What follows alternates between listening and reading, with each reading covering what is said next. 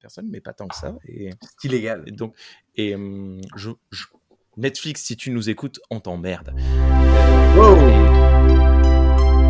Galaxy Pop.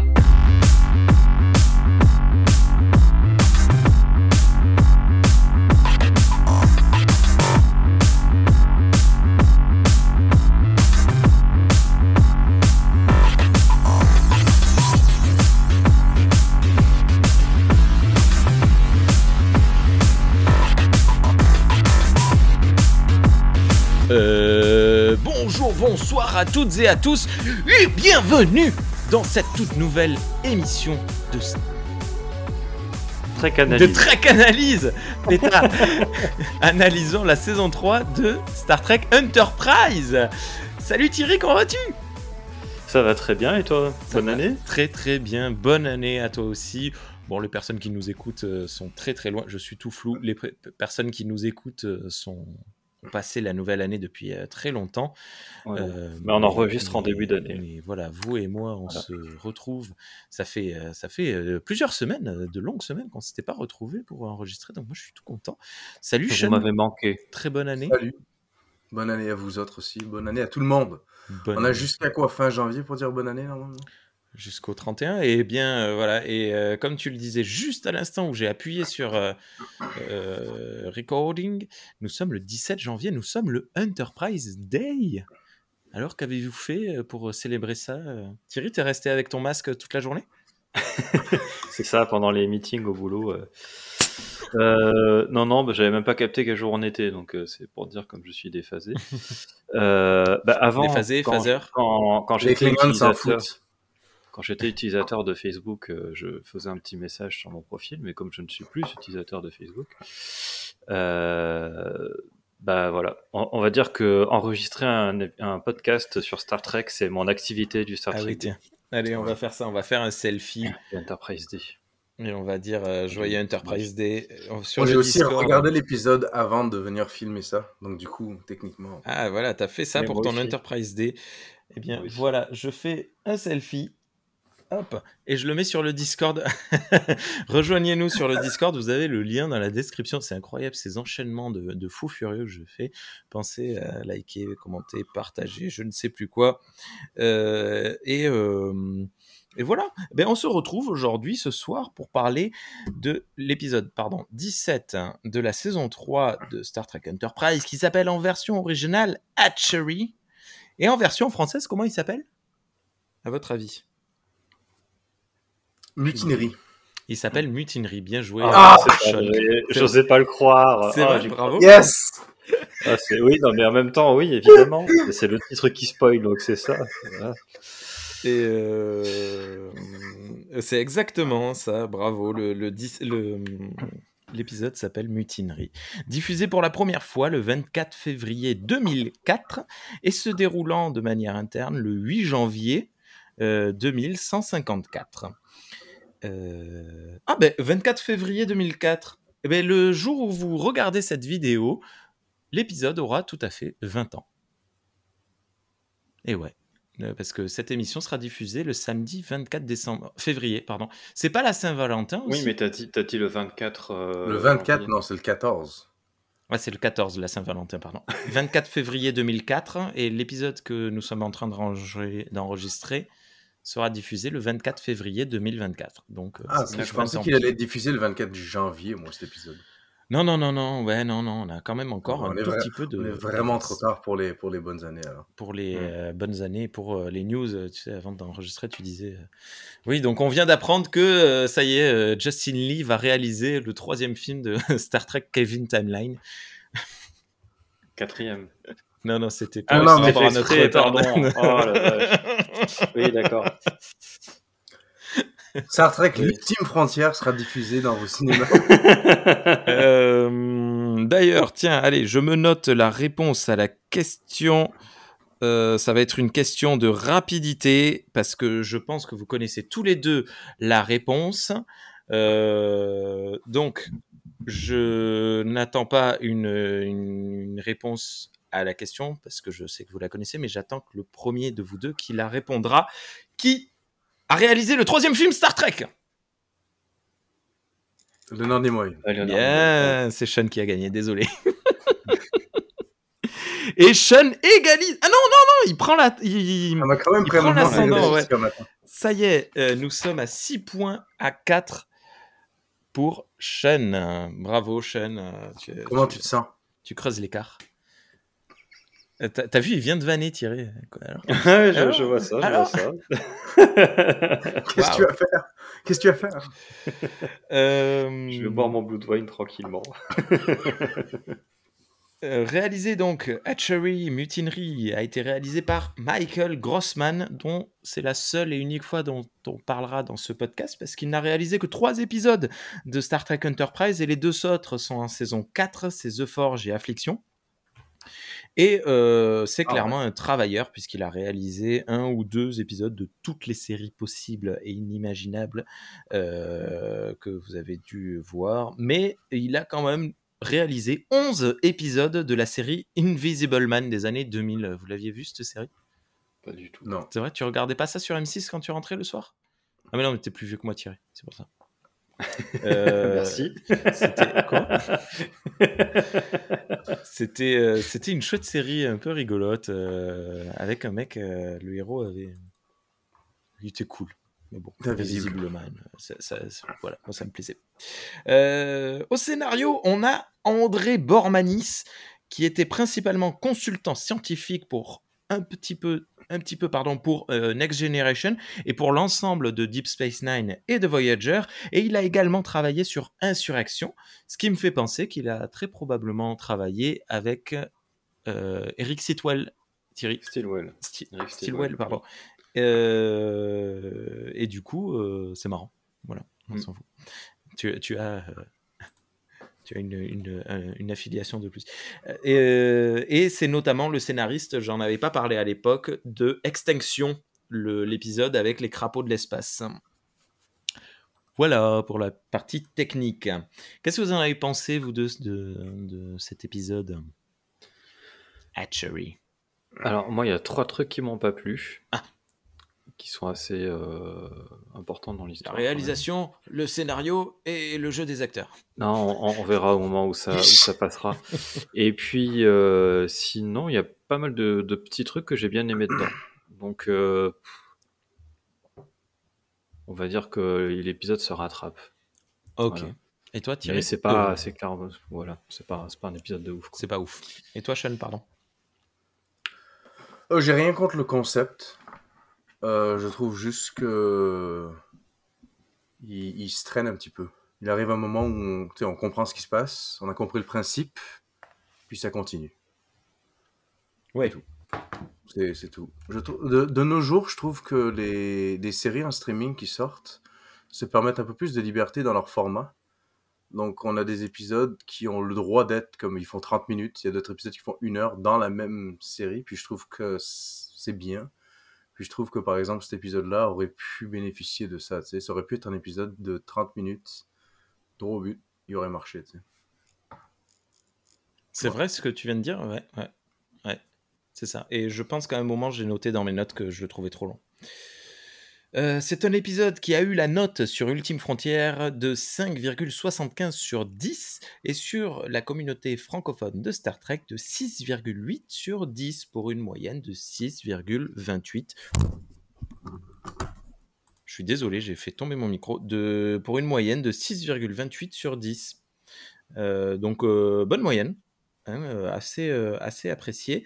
Et pourtant, ben, dans les, gens qui en parlaient sur les forums, du moins en France, euh, en francophonie, pardon, étaient plutôt négatifs. Donc j'ai eu du mal à trouver des commentaires positifs. J'ai noté ça reste un bon épisode, pas exceptionnel, mais plaisant.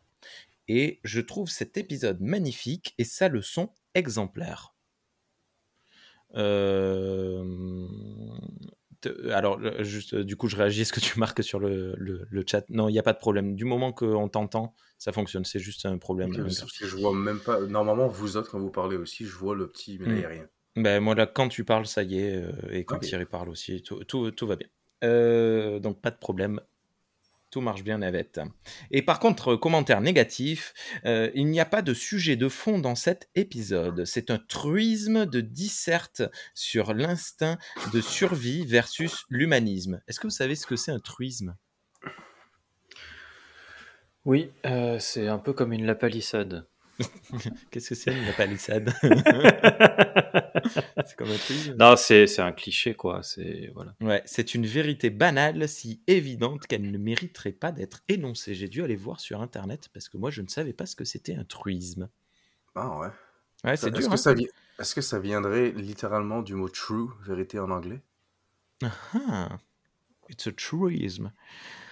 Euh, également négatif, idée et sujet intéressants, mais je ne suis pas certain de la morale, pas non plus pleinement convaincu par le développement scénario. Dommage. Euh, Bravo à la personne qui a écrit le mot truisme, il nous a appris quelque chose. C'était surtout pour en jeter, quoi. Pour se la di- Ouais, ça va, le gars il a écrit un commentaire il y a 10 ans de ça, puis il nous apprend quelque chose, c'est bien, bravo à lui. C'est vrai. Ou elle.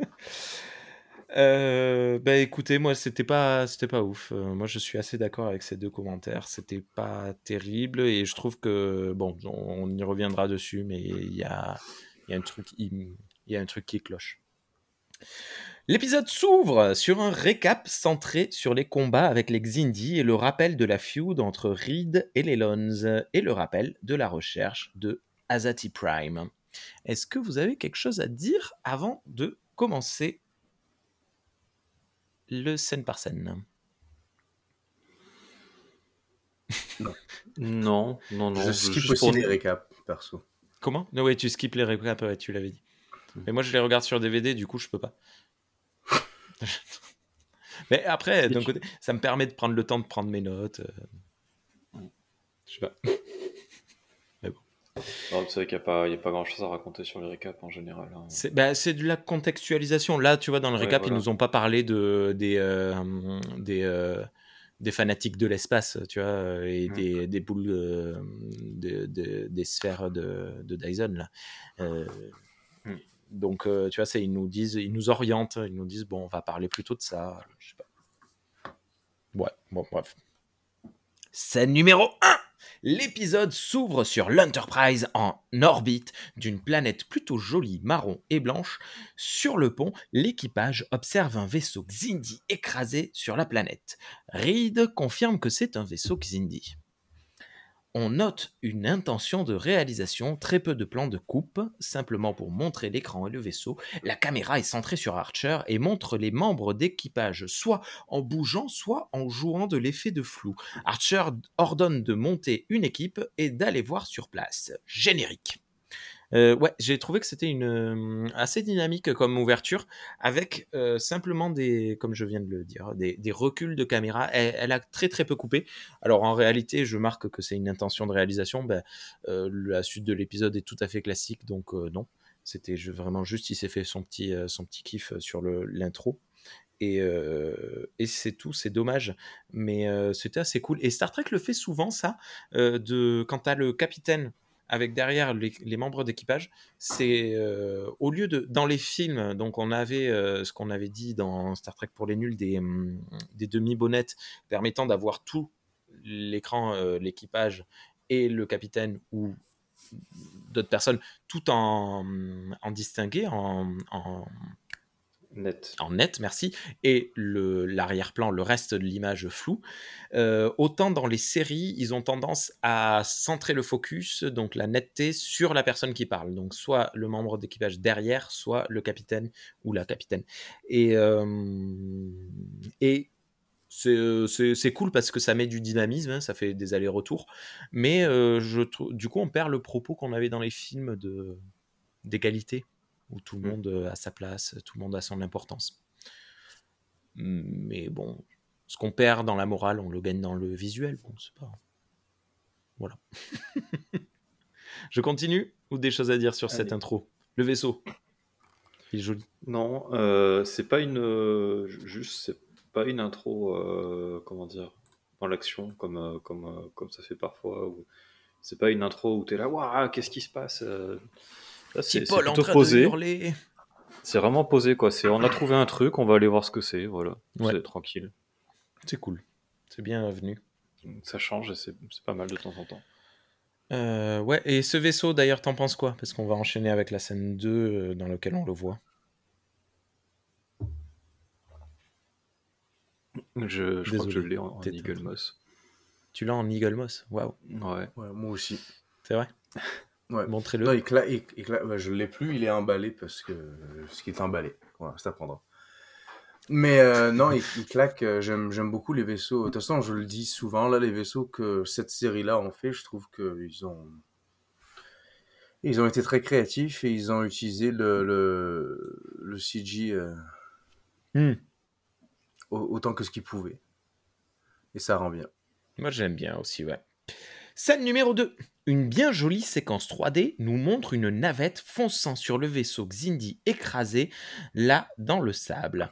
Mais on ne verra pas le groupe dans le désert, il est directement introduit dans les couloirs en bien mauvais état du vaisseau.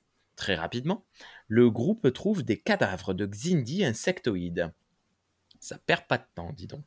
Archer demande alors une autopsie à Flox et scinde le groupe. Tipol, Reed et Tucker devront chercher des databases et Archer et Hayes, je ne sais plus quoi, je n'ai pas eu le temps de noter parce qu'on passe direct à la scène 3. Qu'est-ce qu'ils devaient chercher? Je me rappelle plus. ah non, j'ai j'ai surtout, j'y ai pas fait attention. Parce que j'étais. euh, Tu étais omnibulé Parce par ce que, que bon. je montre à l'écran. Non, bah c'est comme toi, c'est que ça, ça va vite. et- Ça allait très très vite, ouais. Tu veux en parler de... Non, j'ai rien à dire là-dessus. non, de, de ce que je suis en train de montrer là maintenant Ah. à l'écran Ouais, non, ça ça ça m'a fait rire. le- le- L'intro avec les, les lumières dans la tronche, euh, c'était. Voilà, lorsque le, pour les personnes qui nous écoutent en podcast, lorsque l'épisode affiche le titre euh, Hatch- Hatchery, Hatchery, comment on prononce euh, Sean? Hatchery. Hatchery, euh, mais il y a plein de spots euh, tournés vers le- le- la caméra et du coup il y a des, des, euh, des lens flares dans tous les sens, c'est assez éblouissant. Mais moi j'avais pas fait gaffe, hein, je dois avouer, c'est c'est Thierry qui l'a vu. J'aime, j'aime beaucoup que, que de nos jours, les lens flares sont non seulement associés à Star Trek, mais aussi associés à la science-fiction. Donc, toutes les petites productions moins chères de science-fiction, maintenant, ils mettent des lens flares partout. Quoi, tu penses que la mode est passée un peu? Je- euh, J'espère que la mode est passée parce que ça me saoule. je, je suis pas trop fan des lens flares. Il y a, il y a le, le fan film euh, Star Trek Horizon qui est, qui est rigolo pour ça parce que euh, ils ont des effets en 3D et tout ça et en fait ils utilisent les lens flares réellement pour cacher la misère. Et du coup il y en a plein. Et, et, et je peux pas leur en vouloir parce qu'ils ont envie que ça soit joli mais en fait euh, ils ont pas les moyens de faire un truc joli donc ils mettent des lens flares et je trouve ça marrant en fait. C'est c'est mignon. Dans le cadre Ça- d'une fan prod, euh, je peux comprendre, ça me dérange moins. Ça, ça, ça m'étonne que Lower Decks n'a pas fait un épisode où, tu sais, ils se débarquent sur une planète lens flare. Il y a juste des lens flares partout sur la planète. C'est des lens flares vivantes Ouais, c'est ça. Elle parle, Arrête elle, elle parle en éblouissante. Bah, Tu peux jamais la regarder en face, parce que sinon, tu sais, Euh, Oui. Scène numéro 3. Archer et Hayes trouvent un hangar à navette tandis que l'autre groupe trouve un ordinateur semblant fonctionner. C'est tout. Euh, euh, alors, j'ai pas. Ah mince, oui, c'était les cadavres de Xindi. Ah ouais, bon. Euh, N'hésite pas à me le signaler, euh, Thierry, si tu te souviens des captures que tu as, parce que c'est de l'autre côté, donc j'ai pas le réflexe de. Que pensez-vous du. CG de, de ces images euh, On a eu pire hein, dans Enterprise, et bon, on a eu mieux, mais c'était pas si. T'as trouvé pas ça beau? T'as pas trouvé Non, ça beau? c'est correct, c'est correct. C'est. euh, Ouais. Je compare toujours ça au 8472 de Voyager. Puis je trouve ça mieux que Voyager. Donc, euh, je, pense que euh, heureusement qu'il fait sombre ouais. Je, mais je pense même qu'ils auraient pu être peut-être un petit peu mieux intégrés. Mais, bah, Ils paraissent un peu déconnectés dis, du sol. là. Pour, Mais, pour euh, le coup, euh, vu qu'ils bougent pas, je pense qu'ils auraient dû les faire en, en effet pratique, en sculpture. Wow. Bah, tu sais, ils ont fait tout, des, ils ont fait tout, euh, tout un décor de vaisseau et tout pour, pour cet épisode. Je suis pas sûr que ça aurait pris euh, beaucoup. plus de Ouais, temps. ils auraient pu parce qu'il fait l'autopsie après. Donc du coup, il aurait suffi de creuser dans ton petit euh, ton, ton gars en carton que t'as créé là. T'aurais pu le creuser Hmm. puis le peindre en rouge là. Ouais. Je sais je sais pas si c'est tu vois, je sais pas si c'est limité par les moyens ou par le temps. Hmm. 4 puces par le temps, parce qu'il Ouais. fallait quand même qu'ils en sortent un par semaine. Donc, euh, Ouais, c'est ça. Donc c'est peut-être plus. Tu sais. Là, ils ont déjà, j'imagine, que- les modèles de Xindi dans leurs ordi, tu sais, Ouais. prêts à partir. Et les Xindi nous sont, enfin les insectoïdes nous sont 100% du temps présentés en, en, Ouais, comme ça. en- de- de- en effets effet. spéciaux quoi, en effet spécial. Et hum, je me demande aussi s'il n'y a pas une intention de, de la part de la prod. Si tu changes, genre les, tu vois, d'un coup, on va pas nous mettre des arboricoles en, en CGI d'un coup. Hmm. Euh, parce que du on coup, met bien ça- des humains en CGI des fois. Ouais, des- ouais, oui, c'est vrai. Quand ils font des trucs euh, qu'ils peuvent pas faire ou qui manquent un acteur. Mais euh, tu vois, ça, ça, ça renforce l'e- l'effet euh, CGI sur les insectoïdes. Pour moi, ça me renforce l'effet. ils sont pas comme nous, je les comprends pas. ils sont bizarres. Tu vois, tu vois ce que je veux dire? Ok. Le xénomorphe, euh, il était pas CJ dans le premier film, il est, il est pas comme nous. hein. Le xénomorphe? Alien. d'Alien. Ah oui, pardon. Euh, oui, oui, non, mais c'est pas. devient CJ dans le 3, puis là, il est vraiment. Ça, ça, ça vaut vraiment pas la peine de le faire en CJ, quoi. C'est dégueulasse. Euh, bon, voilà. Et dans... ben là, avec les Xindi, l'astuce, c'est que tu en as 5. donc, tu as les insectoïdes et tu as les euh, marins, là, les baleines, qui sont euh, en CGI total. Toto. Les trois autres sont, jouent sur le maquillage. Bon, je sais pas. Bon, voilà. On va pas rester là-dessus. C'est pas très intéressant. Euh, mais bon, moi, ça me. Je sais pas. je- Ouais, ok. Euh, ça, c'est le hangar. Très grand, hein. À moins qu'ils aient juste fait un- une devanture. On voit rien sur tes captures. euh, améliore la luminosité. On dirait des captures de Game of Thrones. Qu'est-ce qui se passe? Bah, L'épisode est sombre, j'y suis pour rien, moi. J'essaye, mais ça ne change rien. Euh, le hangar est assez grand, mais je pense que c'est un gros effet spécial et que les acteurs sont juste devant, mais par contre très bien intégrés. Mm. Euh, Voilà, non, il n'y a pas grand-chose de plus à dire. T'as des trucs à dire euh, dessus ou pas? Non. Non. Allez, c'est parti. Scène numéro 4. 4 pardon. Reed raconte sa vie. Son père aime les insectes, patati patata. Mais il trouve une porte particulièrement renforcée. Les trois l'ouvrent sans problème. Elle se referme sur eux. Et l'air devient respirable. Oh On trouve alors des signes de vie très faibles. Décidément, ce micro a décidé de ne pas tenir ce soir. Je suis là, j'ai un mini commentaire. C'est pas Ah. vraiment un reproche contre cette série ou cet épisode spécifiquement. C'est juste le concept de l'air est respirable. J'enlève mon, mon casque. Ouais. Il y a sûrement des pathogènes. Ouais. Toutes sortes de microbes, toutes sortes de virus, toutes sortes de machins qui volent là-dedans. Là. Surtout que, tu sais, ça vient de s'écraser sur une planète qu'on connaît pas. C'était une, une- une espèce, une race qu'on connaît pas. Euh, Il y a des morts. Je sais pas si c'est vraiment genre la chose la plus. euh, Est-ce que le, les. Oui, ils ont peut-être fait des scans, le- etc. Eh, mais- Voilà, j'allais dire, est-ce que les scans euh, embarqués des, des trucs ne considèrent pas que air respirable égale sans pathogène et sans danger? Donc, Euh, plus non, tard, ils enlèvent que- le casque au complet, donc ça justifie un peu plus. Mais au début, ils font juste enlever le, le petit machin vert. Puis c'est comme si vraiment, t'enlèves même pas ton casque, je vois pas l'intérêt de juste soulever un... Moi, c'est le, le premier de mes trois problèmes. Oh là. Euh, parce que euh, autant dans les séries suivantes, enfin dans les séries qui se passent euh, plus tard, euh, il y a des biofiltres dans les téléporteurs qui, qui filtrent les, les maladies, en tout cas la plupart. Des fois ça marche pas, bon c'est le téléporteur quoi. Quand les scénaristes. Euh, sont- mais donc du coup a priori ils font confiance à leur technologie donc c'est pas grave. Euh, euh, autant là, euh, en- quand, le, le problème c'est que quand ils disent l'air irrespirable, ils citent euh, le- les composantes principales de, de l'air euh, respirable pour les humains, euh, qui sont, je sais plus, euh, l'azote et l'oxygène, une connerie dans le genre. Euh, je vais me faire le engueuler par dioxyde des, de par carbone. des chimistes. Euh, Dites-le nous euh, dans les commentaires. et, et, euh, du coup, voilà, il dit la composition euh, moléculaire de l'air est respirable, donc c'est bon, on y va. Et ça, à la limite, ça m'aurait pas posé problème s'il n'y avait pas eu de- d'intrigue liée à ça. Hmm. Ah, ouais, d'accord. Et euh, bah, on, va, on va le voir, mais ça va réellement poser un problème le fait qu'ils enlèvent les casques. Hmm. Comme dans.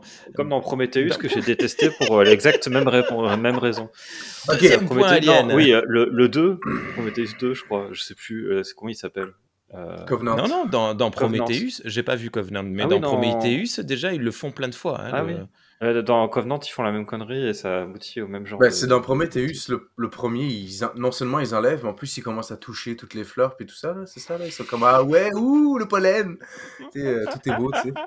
Euh, en tout cas. la, vérati- la véracité scientifique. euh. Euh, Ouais, ok. non, c'est c'est un peu, c'est un peu. En plus, le pire, c'est que techniquement, pour ton histoire de transporteur, ils ont des filtres, etc. Dans, le, dans, la- dans les premières saisons d'Enterprise, ils ont, une- ils ont la réponse à ça. Ils ont le decon chamber, l'espèce de salle bleue où tout le monde se frotte de l'huile. Ouais. Qu'ils l'ont enlevé sûrement parce que c'était pas très, euh, C'était une excuse à- à nana à- poil, c'est tout. à regarder là, mais Mm. ça, eh, ça aurait servi à quelque chose ici. Ils auraient dû frotter Archer. ah, Après, ben je, oui. pense que, je pense que même s'ils l'avaient frotté, ça aurait- peut-être qu'ils l'ont fait, peut-être que c'est une ellipse, mais euh, pour le coup, ça n'a pas servi. Mais ça, on va en parler dans la suite, mais ça, ça, conduit à d'autres problèmes de toute façon. Mm. Scène numéro 5. Dans le hangar à navette, Archer et Hayes scannent l'intérieur d'un vaisseau assez lourdement armé. Archer reçoit un appel de Tucker qui lui dit en gros Viens frère. Il donne pas de détails, c'est très cinématographique mais pas très militaire. Euh, moi, euh, je suis euh, chef d'entreprise. quand mes, mes euh, collègues m'appellent et me disent euh, Rémi, tu peux venir s'il te plaît? Je suis en train de faire ma compta ou je suis au téléphone ou un truc, je lui dis bah non, tu, tu me dis ce qu'il y a et peut-être que je daignerai descendre. quoi. C'est- C'est tout.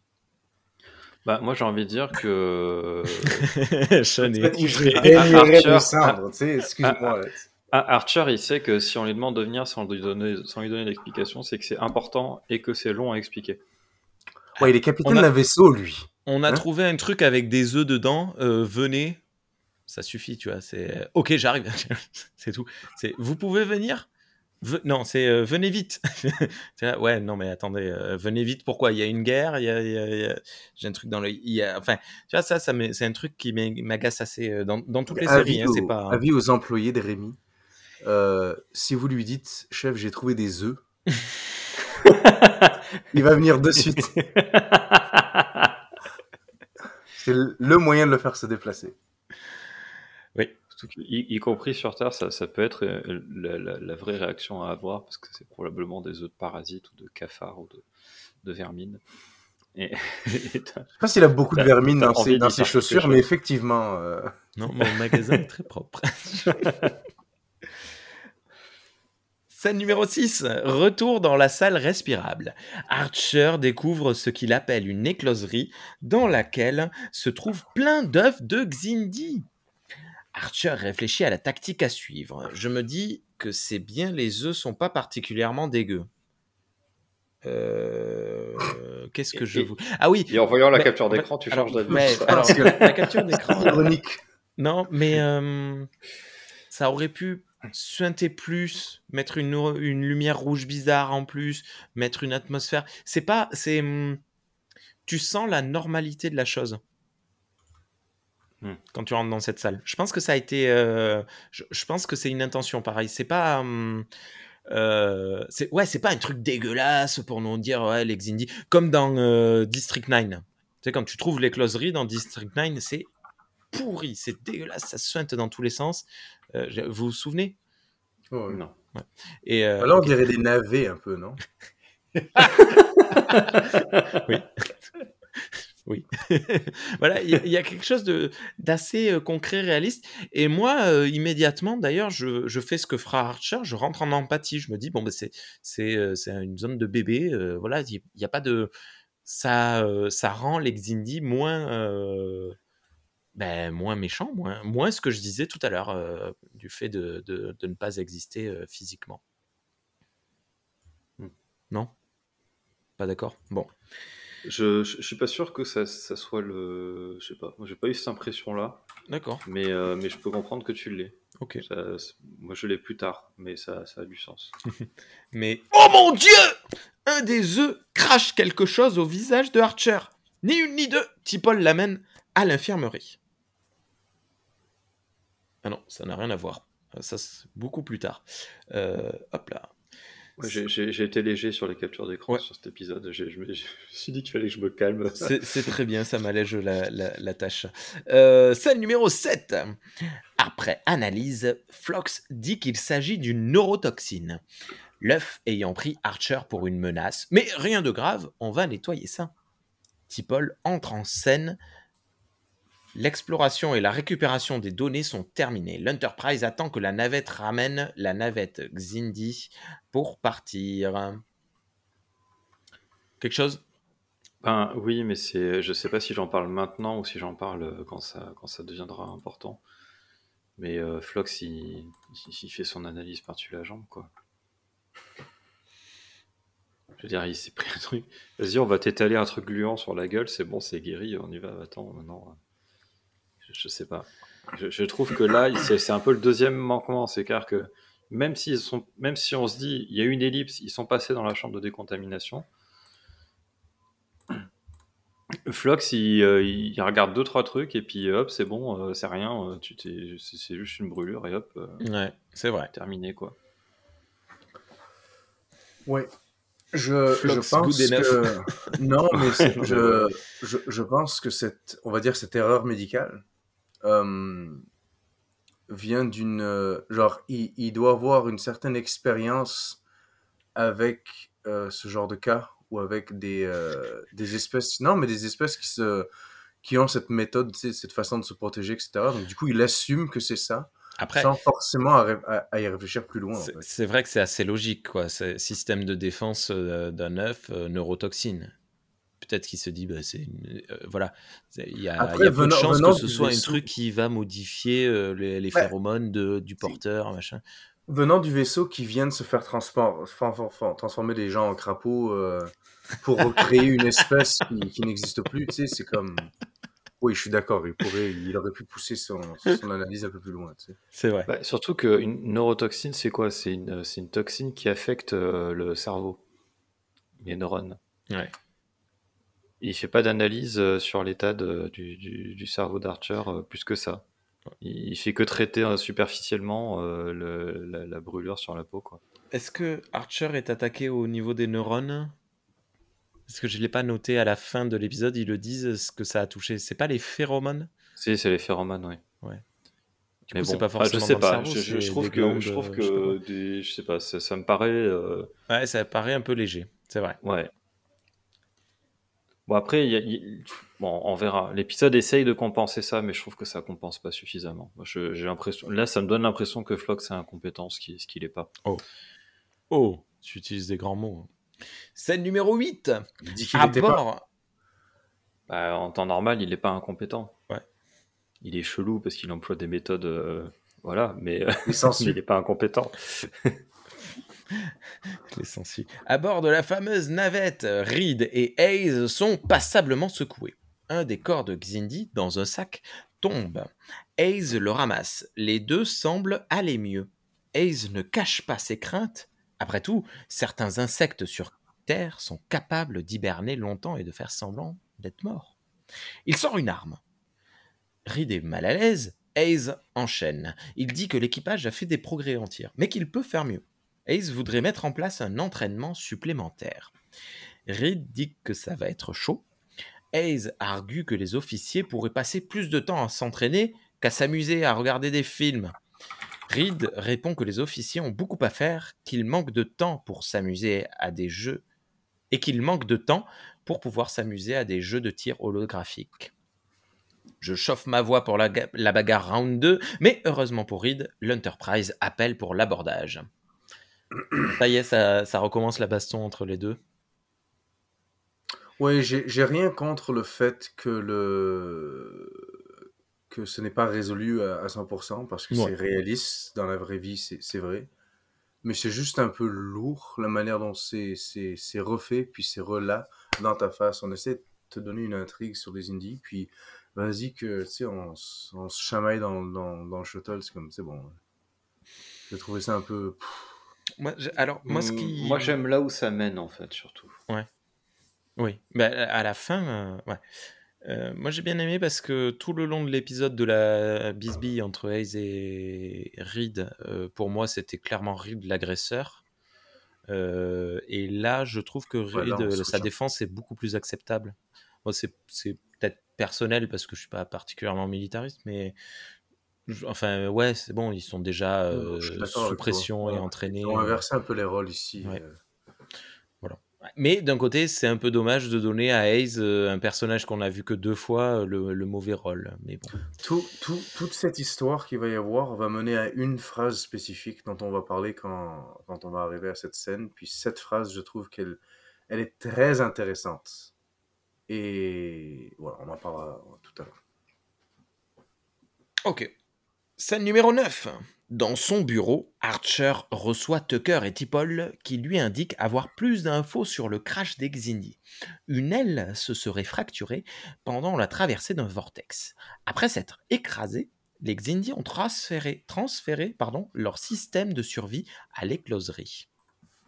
Archer prend la seule décision utopiste tréquienne on reste sur place pour réparer l'écloserie. C'est une chance de montrer que les humains ont du cœur. Got that face of the. J'ai raté mon démarrage, désolé. Tipol voudrait les transférer à bord, mais c'est impossible, les œufs sont attachés au vaisseau. Tucker est vraiment pas content, il veut tuer des bébés. Et une fois de plus, je repense à cette scène effroyable de District 9. Mais Archer fait un assaut d'autorité. Malheureusement, la scène se termine avec Archer se grattant le visage, ce qui sous-entend quelque chose dans l'avenir. Et c'est terriblement dommage. Et là, j'ai mon troisième problème euh, qui, vient d'arriver. Voilà. C'est-à-dire que je trouve que l'équipage s'oppose trop vite à l'idée de sauver les bébés. Alors d'accord, c'est pas pas encore la fédération, c'est la Terre unie. Euh, on n'est pas dans le monde utopique euh, de, de la série originale ou de la nouvelle génération, mais quand même. Ouais. Voilà. Et d'ailleurs, en fait, j'aurais aimé que l'épisode de suite, enfin, d'ailleurs, ça aurait réglé, je pense, peut-être euh, le problème de rythme qu'a l'épisode où tu dis, euh, tu sais, on voit très vite qu'il y a un souci, puis on- voilà. Ouais, ça, ça dure au Parce qu'en fait, c'est ça. Le truc, c'est que du coup, on sait pas. Enfin, il y a, aucun moment où on se dit Archer, il pourrait. Enfin, vu la résolution de l'épisode, on peut pas se dire Archer, euh, il aurait quand même essayé de sauver les bébés, au moins un peu, au début. Quand c'est devenu trop difficile et machin, et que ça prenait euh, des plombes, euh, on, on peut se dire, euh, d'accord, euh, là, il- là, il abuse. Et ça aurait été intéressant que l'épisode, finalement, il donne un indice sur à quel moment il se met à abuser. Alors là, on se fait notre avis, hein. Mais euh, Ouais, là, puis- là, dès le départ, il a, il a des gens qui, qui s'opposent à lui euh, pour ça, quoi. Et euh, moi, je, moi je, ouais, je pense que c'est quand même un problème. Et Tucker aurait gagné en étant même carrément pour euh, au démarrage. Genre, tu prends la même scène, donc Tipol avec sa, sa position un peu neutre, du euh, genre, ok, vous voulez faire ça, on va essayer de faire ça sans perdre de temps. Et Tucker qui dit, oui, carrément, vous avez raison, capitaine, euh, on va s'y engager, machin truc. Et petit à petit, Tucker qui change de camp, qui commence à se dire, ouais, il abuse un peu le capitaine, machin. Ça aurait pu être. Mm. ça aurait pu être cool et il aurait gagné en, en, en sympathie parce que, ok, euh, il a perdu sa sœur il y, a, il y a six mois, euh, mais, mais bon, il est plus Mais aussi ça- énervé ça- que ça. Pourquoi d'un Oui, c'est il- ça. ça. ça. aurait quand même, euh, ça aurait pas été incohérent de sa part de Mm. vouloir sauver les bébés, parce que lui, sa motivation, c'est plus la vengeance maintenant. On, on y en a eu deux épisodes qui nous l'ont dit, une fois avec son clone, une fois avec le vrai lui. Enfin, le vrai lui, une fois avec lui, quoi. Euh, où, où il nous dit que ce qu'il veut, c'est éviter que ça se reproduise et que d'autres aient à subir ça. Ouais. Donc, euh, qu'il ait envie d'aller cramer les œufs, euh, ça, ça n'a pas de sens. Et il y, a- une phrase qu'Archer euh, dit qui me plaît bien. C'est, je l'ai pas noté, mais en gros, il dit Est-ce que, est-ce que tu, est-ce que vous auriez pensé pareil si ça avait été des bébés de Xindi primates Eh oui, oui, oui. C'est un peu plus tard, ouais. Ah, c'est pas dans cette. euh, il, il me semble que c'est dans son bureau euh, quand ils ont à nouveau cette conversation. Mais euh, Ah, oui, de toute pardon. façon, c'est pas grave. Je- non, non, je- mais on je m'avance. On s'en fout. Et, et, euh, et en fait, c'est un problème bien connu de, des, euh, des organismes qui essayent de sauvegarder les espèces en danger. C'est que euh, euh, pour sauver les pandas, ça va, on, on trouve du monde parce que c'est mignon et tout. Euh, pour sauver euh, l'araignée chelou euh, du Nouveau-Mexique, le euh, poisson blob. là, euh, euh, là, ça attire beaucoup moins de gens alors que c'est il n'y a, il y a pas de raison de hiérarchiser ces espèces Hmm. euh, sur le fait que nous, on les trouve euh, plus ou moins mignonnes. Quoi. La, la PETA, euh, cet, été, euh, cet été 2023, avait fait une grosse campagne euh, pub sur. euh, euh, et tu avais ce fameux poisson blob dégueulasse euh, en disant euh, sa vie euh, ne vaut pas moins qu'un petit chiot, ou je sais plus quoi. Enfin, c'était, c'était intéressant. Ouais. Surtout que c'est Ouais, alors- injuste alors parce ça, que le poisson blob devient moche comme ça parce qu'il est euh, en dehors de l'eau. Il est plus Bah, sous pression. Ah ouais? Parce que le poisson blob ressemble à n'importe quel autre poisson. Il est tout aussi charmant que les autres poissons quand il est sous l'eau, dans la pression dans laquelle il est supposé exister. Toi aussi, si on te prenait puis on te foutait à la pression de lui où il vit, tu ressemblerais pas mal à un blob. Donc, justice pour les poissons non blob qui deviennent des poissons blob. Ok. Euh, pour, pour, pour parler pour vrai, là, un petit peu, ce ce que vous dites, ça, genre, je suis entièrement d'accord avec ça. Euh, je trouve, j'irais même plus loin. Je dirais qu'à un petit niveau, on dirait qu'ils ils défont tout le travail qu'ils ont fait avec Tucker. Mais oui. Parce que, parce que il part d'un, il est vraiment négatif au début de la saison. Il a vraiment une hargne puis une haine où, tu sais, il, il détruirait tout. Justement, avec un lance-flamme, il brûlerait tout. Mhm. Et on dirait qu'il change, il évolue, on parle moins de sa sœur. Je dis pas que tu sais, ça le traumatise plus, c'est sûr qu'il est encore attristé par ça, mais il est moins dans, dans cette optique-là, puis il est Ouais. plus justement dans l'optique que on va leur montrer qu'on est, on est bon. Euh, on n'est pas des gens qui arrivent avec des lance-flammes, puis au final, oui, là il est comme ok, ben, on va cramer des œufs, on va cramer des bébés, c'est, ça, ça paraît vraiment. euh, Ouais. Donc toi aussi, Sean, tu es dans Team euh, On sauve les bébés? Oui, je trouve que de manière générale, euh, tu sais, on doit sauver des bébés. Et vous il y a d'ailleurs- il y a- dans les commentaires. Il y a d'ailleurs une ironie euh, certaine euh, et, et assez, euh, en tout cas, c'est correct. Là, on va pas se lancer dans les dans les débats politiques, mais dans cet épisode, on parle beaucoup de l'innocence des des enfants Mhm. et des bébés durant les temps de guerre. Et euh, il y a même des, des personnages dans cet épisode qui sont outrés à l'idée de tuer des, des innocents et de tuer des enfants, euh, comme si c'était quelque chose qui se faisait pas euh, tout le temps. Puis, du Ouais. coup, j'ai trouvé, que le moment où on regarde cet épisode est assez poignant. C'est- euh, Voilà. Oui, tout à fait. On continue. Scène numéro 10. Chose très cool. Journal de bord en plein épisode. Ça, c'est une. euh, J'étais très content. Archer indique ne pas regretter sa décision. Un jour d'orbite autour de la planète, c'est tout ce que Il cela il va faut des toxines, il lui faut des toxines aliens pour faire des journaux de bord. Ben écoute, on en a jamais dans cette saison. Je, je comprends pas. On en a de temps en temps en fin d'épisode, c'est tout. Et Il a pas le temps, là. j'étais Il a pas le temps. Il y en avait un en plein milieu.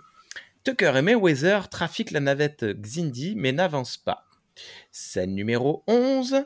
Dans le mess, ils vont voir Reed qui parle de ses doutes sur le fait de sauver le nid des Xindi. Tucker essaye de faire valoir le point de vue du capitaine, mais Reed et Mayweather sont d'accord. Chaque instant passé à sauver des bébés est du temps gagné pour les Xindi. Ça m'agace assez fortement et je m'épose à l'épisode pour aller me doucher. C'est trop bas du front pour moi. C'est marrant parce que ça aurait, encore mieux marché si, l'épisode avait fait comme tu disais et que Tucker était d'accord avec le capitaine au départ. Parce qu'il n'est pas d'accord avec lui et après il défend son point de vue. Ce qu'on peut comprendre en termes de loyauté ou etc. Ou, euh, ou en termes de ça la fait réfléchir, euh, machin. Mais sur le coup, ça fait quand même un peu bizarre quoi. Non, mais et Mayweather, le pauvre, il lui file une ligne de dialogue par épisode et c'est pour lui dire ouais, on va tuer des bébés quoi. C'est effroyable. Et euh, comme je disais, ouais, moi c'est le moment. Je vous ai envoyé un message euh, perso en disant mais c'est une catastrophe cet épisode. Euh, c'est le, le- je, je me suis arrêté et je suis allé me doucher parce que c'était le soir et que je me douche le soir et plutôt que de me doucher une demi-heure plus tard, j'ai dit bon c'est bon, je vais me calmer maintenant et, et voilà. Il a pris une douche froide. Je, non. Malheureusement, je n'y arrive pas. Des choses à dire ou on continue?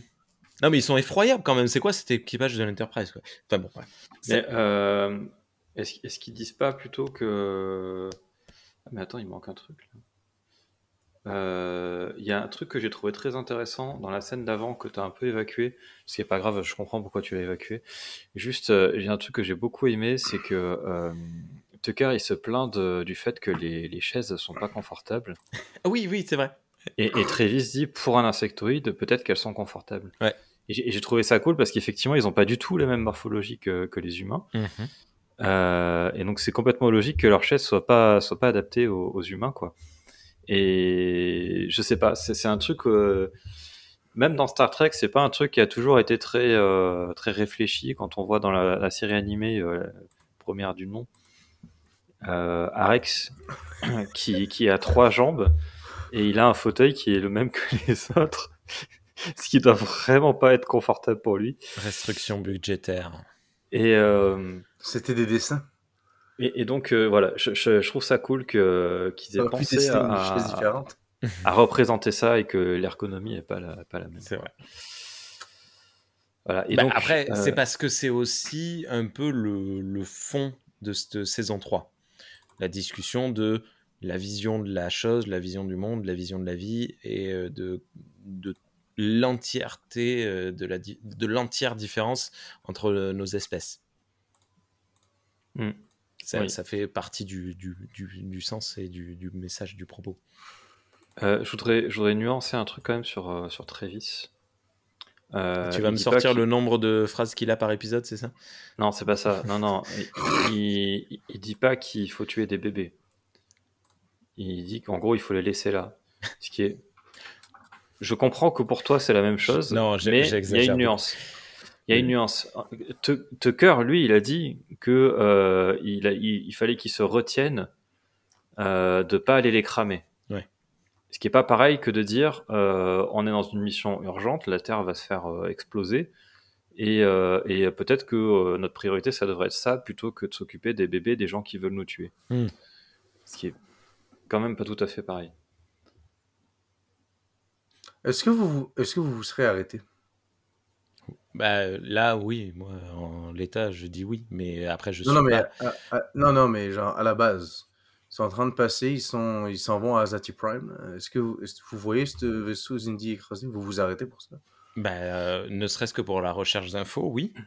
Et puis, une fois Oui, que tu vois les closeries... euh, Enfin, Stratégiquement, ça me paraît utile ouais, d'avoir plus d'infos sur, le, sur les vaisseaux Xindi. Et d'ailleurs, l'épisode nous le montre, ça, ce qui fait partie des bons points.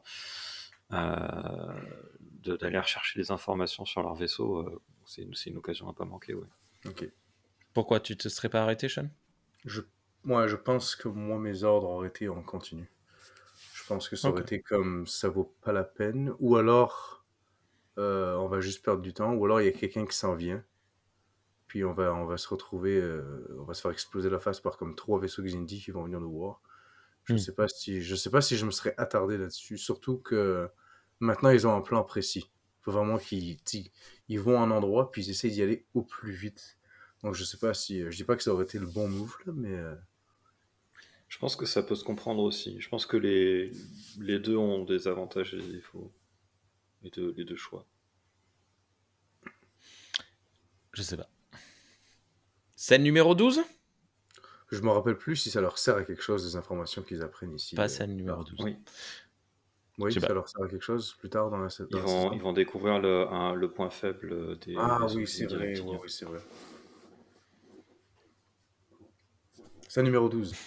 Scène numéro 12 Dans l'infirmerie, Flox étudie un des cadavres Xindi.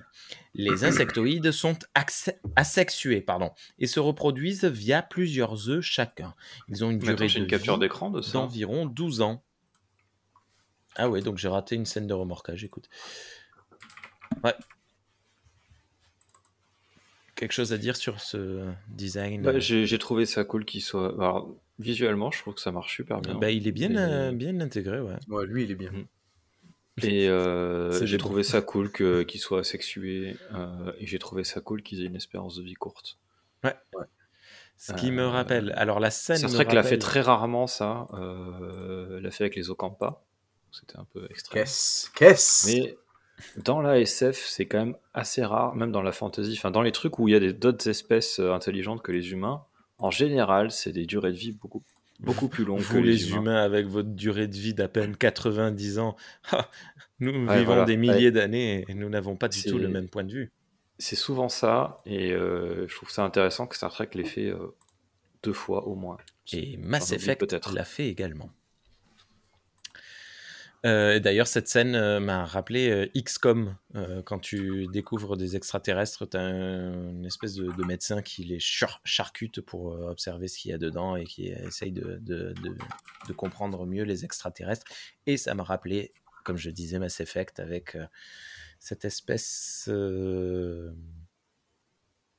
plus proche des lézards qui, vivait une vingtaine ou une trentaine d'années. Et, euh, et j'avais complètement oublié que les Xindi euh, insectoïdes étaient asexués. Ça, ça m'était sorti de la tête. Et euh, c'est con parce que je trouve que c'est quand même trop rare. Alors maintenant, ça va beaucoup mieux, mais euh, tu regardes il y a encore euh, 10 ans, euh, c'était quand même hyper rare euh, d'avoir des, des espèces extraterrestres dans la science-fiction de manière générale, Euh, sauf dans les romans. Je suis en train de lire euh, Ursula Le Guin en ce moment. euh, elle, elle avait euh, 50 ans d'avance sur tout le monde. Euh, mais euh, c'était encore trop rare de voir des espèces qui, qui a un autre modèle de reproduction euh, que euh, la, la reproduction sexuée avec seulement deux sexes. Des humains, ouais.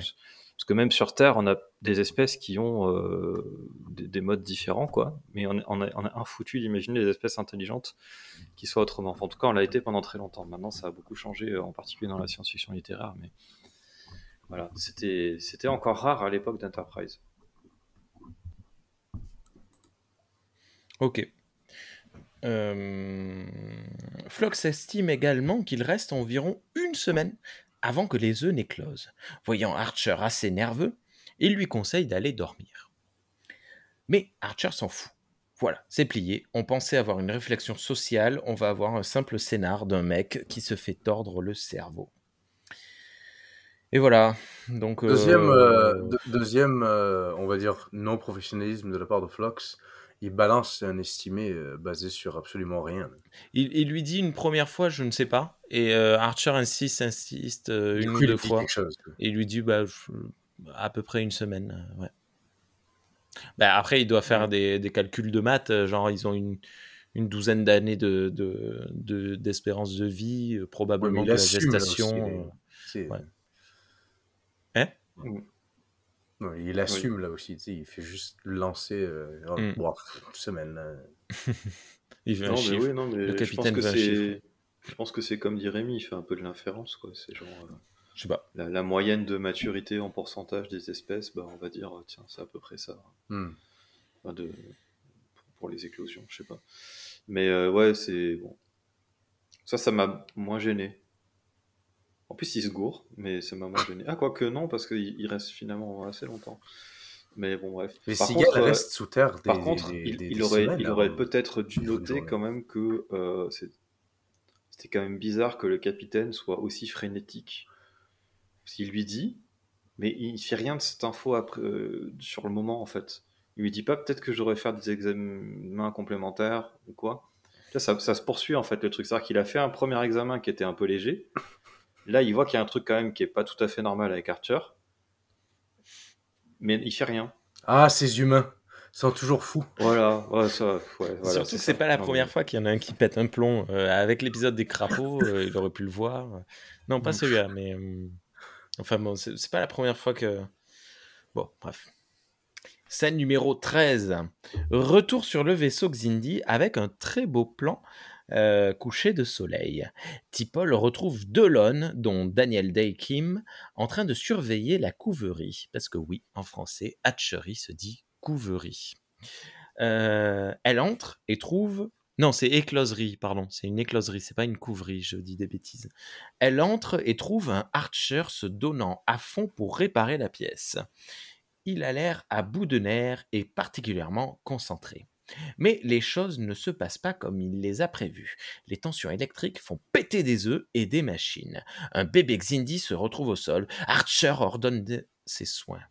On a une, capture d'écran. Ouais. voilà. Et encore après avec le bébé Xindi euh, au sol. Enfin, les bébés, parce qu'il y en a deux. Euh, J'ai trouvé ça très bien fait. Euh, Euh, c'est pas de la, c'est pas de, c'est pas de la 3D.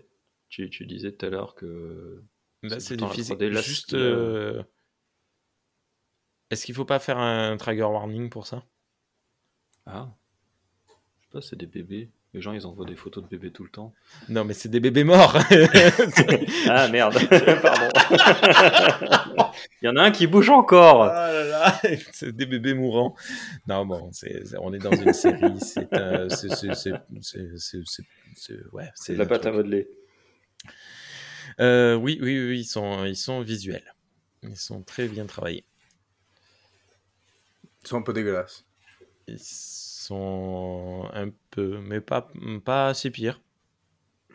Non? Ouais, non, moi ça m'a, ça m'a pas. Euh, bah, après, euh, bon, bah, j'ai pas les mêmes euh, critères que les autres, mais je pas trop. c'est pas The Thing, mais. Oui, voilà. Ou Alien, une fois tous les. Ou la mouche. Hmm.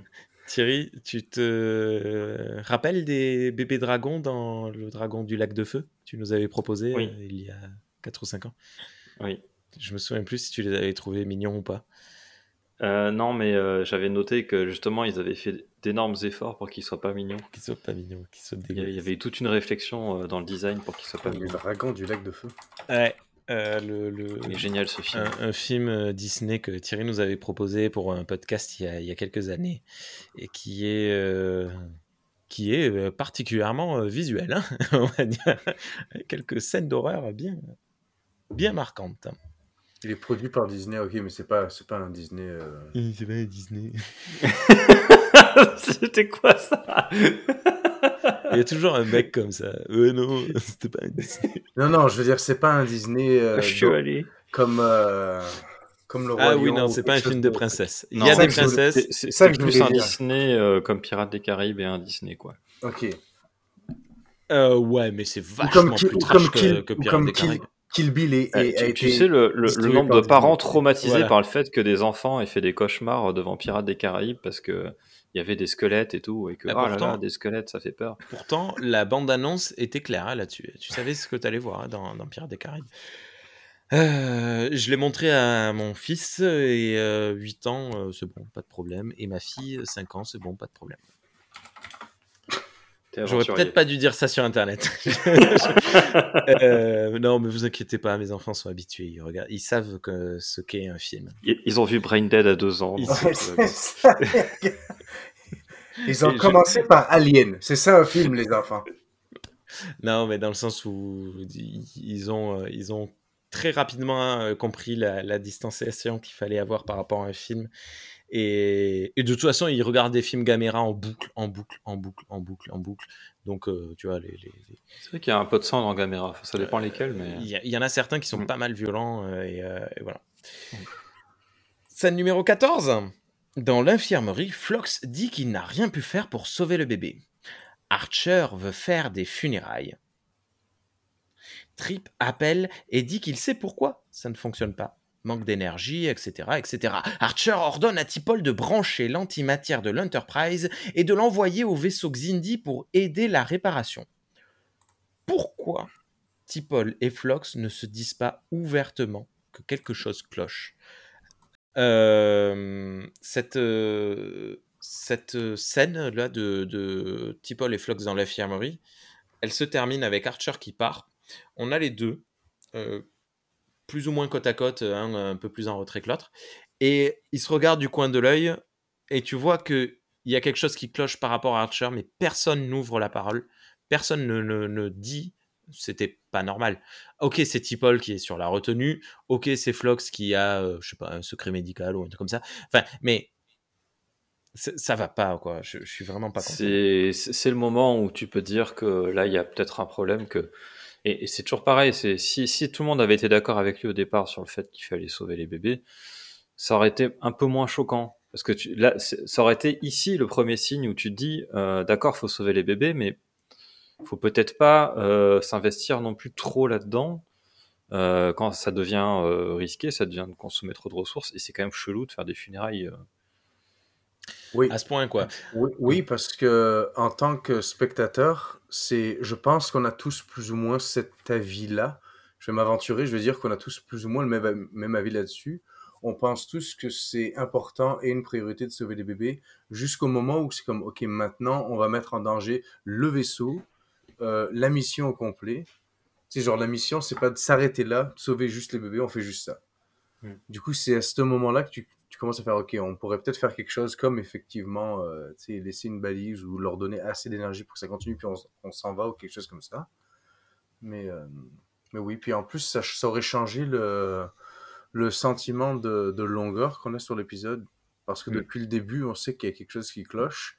Alors que là, si tout le monde était comme du même avis, et maintenant, seulement à ce moment-là, on se rend compte que peut-être Archer poussait un peu plus loin, ça aurait changé le, le pacing de tout ça. Plein d'actes Ouais, totalement. Mm. Tout à fait d'accord. Épisode 15, scène numéro 15, pardon. Dans l'Obs, Tucker annonce que la manipulation va pomper un tiers de l'antimatière. Reed et Tipol sont passablement agacés. Tipol demande d'annuler l'ordre le temps qu'elle parle à Archer. Tan, Scène numéro 16. Sauf Elle, si vous avez- reta- elle retarde l'ordre. Oui. Elle l'annule pas. Ouais, c'est euh, facile. Je... Oui, c'est pas le bon terme que j'ai utilisé, pardon. Tout à fait. Et d'ailleurs, il lui dit, vous n'avez pas, enfin, c'est un ordre direct du capitaine, je peux pas euh, vous, vous outrepasser ou je sais pas, l'outrepasser. Mm. Et elle lui Oui. dit, euh, retardez le, le temps. Oui. Toutes mes confuses. Scène numéro euh, 16, pardon. Tipol rejoint Archer toujours dans le même état dans la couverie. Il n'est pas content et argue qu'il y a des vies en jeu. Elle dit qu'il y a des milliards de vies en jeu sur Terre. Archer reprend son argument. C'est l'occasion de montrer aux Xindi qu'on est bon. Tipol dit que cela compromettrait la mission. Archer dit Ok, sœur, mais je m'en fous. Je retourne à- Tu retournes à bord faire ton boulot. Et c'est parti pour la mutinerie. Tipol dit Y a pas moyen, Jaja. Je suis pas ta catin, Jaja. Archer est pas content. Il la menace d'être jugé pour insubordination. Archer demande à Hayes de la mettre au trou. Coupure pub. C'est parce qu'elle a chanté cette Alors, chanson. Ouais. en Il y, a- il y a une phrase que dit Archer que je trouve très hypocrite. euh, Je sais plus comment il dit ça exactement, mais c'est genre euh, les, les, les humains ne, ne font pas de, de, de compromission sur la moralité euh, quand, euh, quand les choses deviennent difficiles ou je sais pas quoi. Et moi, j'étais là devant l'épisode, je fais ouais, ouais, sauf pour la torture, quoi. C'est- mais c'est euh, plutôt sinon, l'inverse. Aïe, aïe, aïe, aïe. Bah, même les humains de son époque, enfin lui-même, tu vois, il l'a fait. Mais après, Il est sous l'influence ça, des ça marche qu'il soit là. hypocrite parce qu'il est sous l'influence du truc. Mais voilà, c'était, ça m'a fait rire. Tout à fait. Euh, Et c'est, par contre, je trouve ça très logique que ça soit Tipol. Alors, autant dans le fait qu'elle elle joue le rôle de second, autant en tant que Vulcaine, tu vois. Donc, euh, du coup, elle est, elle est pas euh, en mode sur les, sur les émotions, tout ça immédiate. Elle est capable de mettre les chiffres en balance et de dire, on doit sauver tant de personnes là-bas. Là, il y a tant de bébés à sauver ici. Hop, dans, dans mon calcul de Vulcaine logique, euh, plus ou moins logique, parce qu'on a vu que c'était pas tout à fait le cas, euh, la, la balance, elle, elle marche mieux, quoi. ouais. Parce qu'il y a un truc avec les, les humains, ça a été étudié, même, hein, j'ai pas de, de source. euh. Mais en gros, plus un, plus un drame est proche euh, émotionnellement de nous, plus il nous touche émotionnellement. Même s'il y a un drame dix mille fois pire qui arrive, s'il arrive à l'autre bout du monde sur des gens qu'on connaît pas, tout le monde s'en fout. Ouais. Enfin, tout le monde s'en fout. Euh, Non, non, mais c'est- façon de parler, mais ça nous touche beaucoup moins que le voisin qui a un problème, quoi. Tout à fait. Scène numéro 17. Dans sa cabine, Archer sort de la douche en se frottant la tête. Ça sonne, c'est Trip qui dit que tout se passe bien, les navettes vont commencer à le transfert d'antimatière. Il en profite pour dire que Reed ferait un bon second, car lui est trop, ocu- trop occupé pardon, pour prendre le relais. Mais Archer dit qu'il est bien comme ça. Tucker questionne Archer euh, sur le fait que c'est la première fois que Archer punit Tipol alors qu'elle a déjà refusé ses ordres par le passé. Tucker dit qu'alors il va devoir être sanctionné lui aussi, car il n'est pas d'accord. Archer raconte une histoire sur son grand-père qui faisait la guerre en Afrique, je sais pas quoi, on s'en fout, la morale. Même en temps de guerre, il y a des règles. Je note cependant que sous la blouse de travail, ah j'avais oublié ça. Je note cependant que sous la blouse de travail, Archer pose- porte une chemise noire à col Mao. Parce que dans la SF américaine, col Mao égale science-fiction, égale futur. Est-ce que vous aviez remarqué que sous sa, sous sa blouse, il avait une chemise noire en col Mao? Eh, Eh J'ai ben, remarqué qu'il avait, qu'il avait un truc noir. Hmm. Euh, après, je suis pas, euh, je suis pas expert en chemise, on va dire. je vends des chemises noires à col Mao en plus. Je vous la montrerai la semaine prochaine, j'en porterai. On va faire un cosplay de Archer euh, en train de se changer. Ah bah écoute, c'est pas compliqué. Chemise col noir euh, Mao et euh, un bleu de travail. Il faut mettre du jaune un peu dessus. Non, mais sans le bleu de travail. Qu'est-ce que quelque chose à dire sur cet échange de parce que du coup j'ai changé le, le- le truc. Ouais, pareil, il, il est complètement biaisé. euh, Enfin biaisé, c'est normal, mais il est complètement. euh, bof. J'aime bien la petite référence aux guerres eugéniques. Voilà. Ouais. C'est juste ça. C'est vrai, c'est vrai, c'est vrai. Mais c'est voilà, rien de rien de plus, c'est juste que ça ancre un peu le truc dans le canon de nouveau. J'aime bien penser que les guerres eugéniques n'ont pas vraiment affecté les États-Unis. Je... Parce qu'il me semble que Voyageur, où il y a quelqu'un qui Oui. y retourne, puis il se passe rien. Oui, dans beau, oui, oui. Oui, Donc, du fait. coup, euh, mais comme, euh, comme ils expliquent, il me semble que Khan, il a pris l'Europe au complet, ou il a pris l'Asie? L'Asie. l'Eurasie, je crois. L'Asie, ouais. Toute l'Asie, Ou l'Eurasie. un quart de l'humanité. Ouais, l'Eurasie, je crois qu'ils ont dit, Eurasia, je crois que c'était ça. Donc, du coup, je, je, j'aime penser que ouais, le- les guerres eugéniques ont, ont affecté beaucoup plus cette partie-là du monde que le continent euh, américain. J'ai oublié de remettre la capture d'écran euh, tout à l'heure de quand Archer finit par euh, mettre euh, T'Pol au trou. Quelque chose à Ouais. dire? Non, fout. spécial, c'est c'est- c'est juste que bah, bah, elle, est, elle est toujours très vulgaine, quoi. Il la met au trou, elle n'a pas de réaction particulière, ce qui est, ce qui est logique. Dans la scène numéro 18, nous avons Hayes et Reed dans la salle d'armes qui regardent une simulation de combat.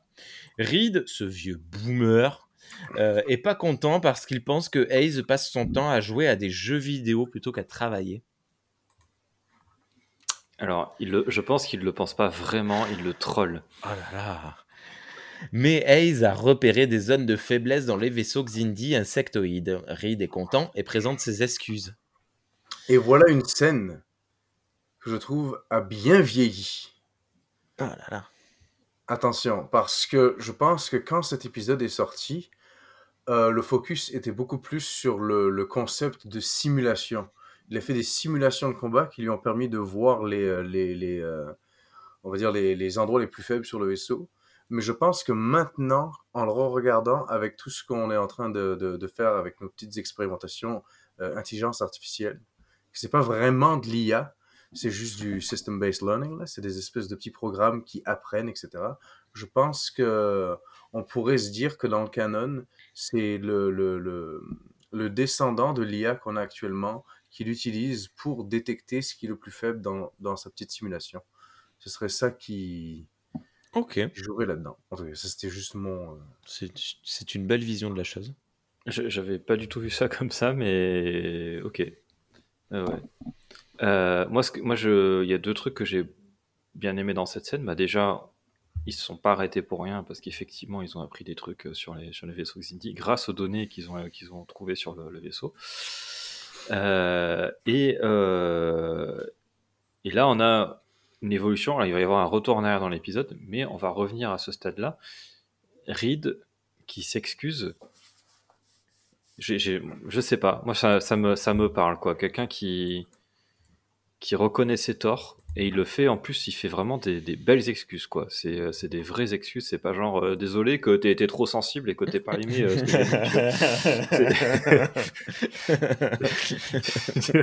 tu vois le truc, pas vous? Vous avez déjà entendu des excuses dans ce genre-là? On m'en a sorti Euh, récemment comme ça. Je suis et- désolé que ce que je te dis ait pu te, te, te choquer. Là, il dit non, non, j'ai eu tort. voilà pourquoi j'ai eu tort. En quoi j'avais tort. Ouais. Terminé. Voilà. Mais bon, il aurait pas eu à le faire s'il s'était pas comporté comme un vieux boomer. Et euh, non, mais c'est dans la continuité de son, son truc Ouais, avec, ouais. euh, avec lui, quoi. Et euh, Mais c'est pas très professionnel. non, bah non, clairement pas, non. Mais de toute façon, leur dispute, elle est, elle est pas professionnelle depuis le départ, mais voilà. Et, euh, Elle pourrait et du coup, hein. ça fait, ça fait évoluer la relation. Et pour moi, c'est vraiment un des points forts de l'épisode parce que on y revient en plus sur, leur relation dans tout le long de l'épisode quasiment. Euh, et ça fait partie des trucs qui m'ont, qui m'ont vraiment plu dedans. D'accord. Notons également que dans cette scène, Hayes glisse un Je suis d'accord avec le capitaine. Donc on voit le, le- les deux camps euh, se, se créer. Scène numéro 19. Tucker rend visite à Tipol dans sa cabine, prétextant que c'est l'heure de la nodulopression. Tipol partage à Tucker ses craintes que Archer ne vacille et ait perdu la raison. Elle lui demande de le faire examiner par Flox. Tucker résiste, mais elle semble finir par le convaincre. Et là, je me demande comment est-ce qu'il va sortir aussitôt.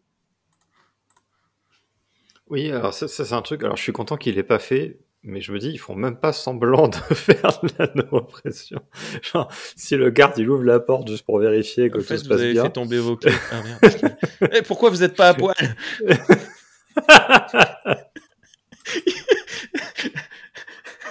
Ah, Mais je vous surprends pas.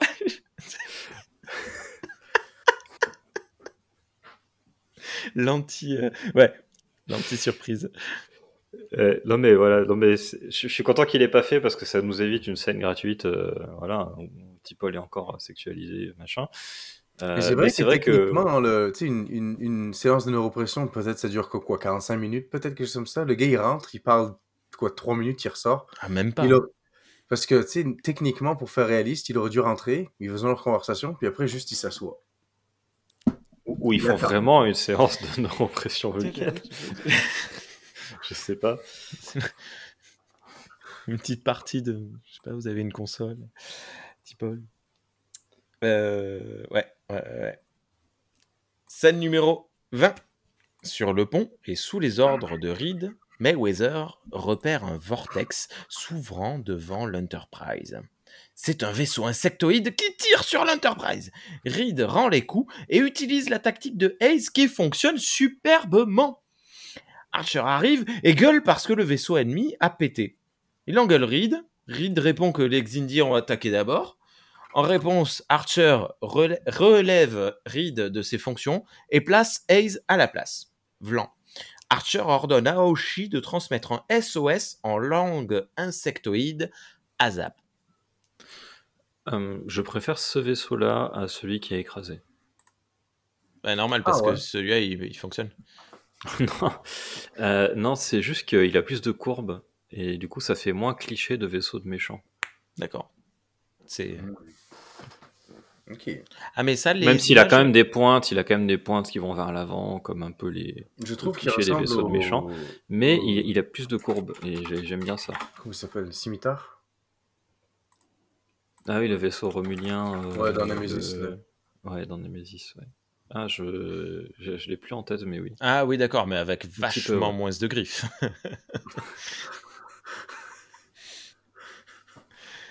Je continue pendant ta recherche ou Non, Tu non, c'est correct. Non, c'est ça.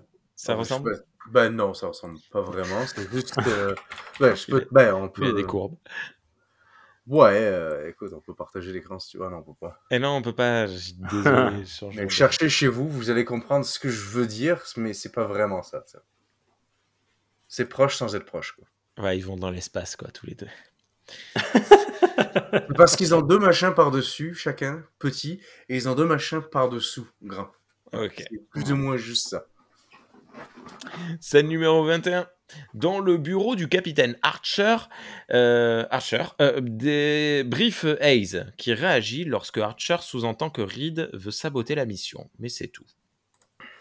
Quelque chose à dire ou je passe à la 22 Non, C'était cool, c'était cool d'avoir cette scène de brief. Oui. Euh, c'était cool de le voir un petit peu réagir, Hayes.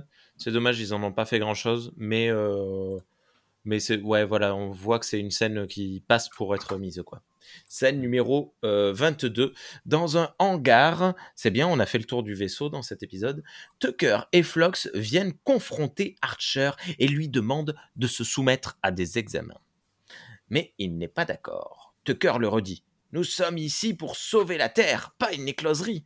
Visant le côté humain d'Archer, et Flox attaque plus sur l'aspect scientifique et militaire. Vous n'avez ni mangé ni dormi depuis deux jours. Vous avez un comportement obsessionnel. Viennent alors les menaces. Si vous n'acceptez pas de vous faire examiner, nous allons devoir vous relever, relever décidément, vous relever de vos fonctions. Archer les menace alors avec un lone. Tucker et Flox quittent la pièce sans demander leur reste, mais Flox sort alors un instrument de sa poche. Ha ha Ils ont plus d'un tour dans leur sac, c'est de la Alors, euh, ça n'a rien à voir avec la scène, enfin un petit peu, mais de loin. Euh, le truc qu'on a zappé sur le remorquage euh, et sur le. C'est la scène du hangar qui me le rappelle parce que justement, c'est ça qu'ils ont récupéré. Ils ont récupéré une navette du vaisseau Xindi. Hmm. Je n'ai aucune idée parce que je m'en souviens plus de si ça va avoir une importance plus tard. Mais je me dis qu'avoir une navette Xindi euh, sous la main dans l'Enterprise, euh, ça peut être vachement utile. Mhm. Voilà, c'est juste ça. Et, et après sur la scène, euh, euh, j'aime bien parce que ça reste dans le. Depuis la série originale, t'as un peu ce truc-là euh, que le, le- le médecin de bord peut euh, remettre, de- démettre le, le capitaine de ses fonctions s'il estime que son, son état de santé est compromis. Tout à fait. Mais il a toujours besoin d'avoir un examen médical euh, qui le prouve. Hmm. Ce qui crée toujours une situation de tension, etc. Et c'est exactement ce qu'on a là, et on est dans la grande tradition de Star Trek là-dessus. Sean, quelque chose ou je continue? Je pense que le, cet épisode termine l'histoire sur le, le Shuttle Zindi sur un, un espèce de gag du style on n'est pas capable de s'en servir. Et donc du coup peut-être que peut-être que comme on l'a dans le hangar mais il nous sert à rien parce qu'on n'est pas capable de s'en servir. Quoi. Ah, ok. Comme, euh, du coup, ça devient euh, vaisseau Eagle Boss. Tu peux quand même t'en servir comme decoy. Tu peux quand même t'en servir quand même comme, comme decoy. Tu sais, si tu le, tu l'éjectes dans, un, dans une direction, tous les Indiens vont faire OK, mais pourquoi il y a un vaisseau qui est là-bas?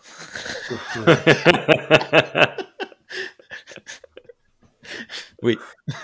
Il est éteint. Comprends pas. N'importe quoi. Ou alors tu le remorques en permanence et tu coupes les systèmes de survie et ça te fait un super frigo euh, de transport sans énergie. Tu mets des, C'est le frigo. si tu- si tu- Nélix faisait ça. tu mets du si des vaisseaux, Et, euh, puis euh, il s'en ah ouais, comme voilà. frigo. si tu veux irradier des- ta, ta nourriture, ouais, c'est une bonne idée. ouais. C'est vrai? Bah, Il y a des radiations dans l'espace. Ah bon? Et les systèmes de survie, ça, ça participe à, à couper les, les, les radiations. Quoi. C'est vrai Je que t'es aussi, t'es aussi dans The Expanse, fait qu'il va être tout, euh, tu sais, genre, euh, il il va se prendre des anomalies dans la gueule, là, ton, ton poulet. Je suis sûr que Nilix trouverait une nouvelle forme de cuisine avec ça. Ah ouais, c'est sûr. Pourquoi mon coca a un goût de.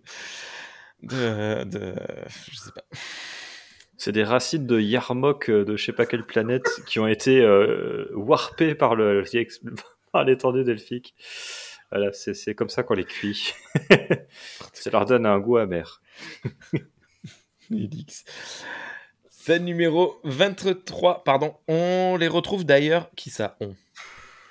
Euh, qui ça Les. euh, Tucker et Flox. On les retrouve d'ailleurs immédiatement dans l'infirmerie. Ah, flûte, tout est normal dans le scan qu'a fait Flox. Alors c'est là où je disais qu'ils essayent un peu de rattraper, enfin que l'épisode rattrape un petit peu le fait que Flox ait fait un examen trop léger. Euh, c'est que, euh, bah voilà, c'est- même au tricorder, on, on voit rien.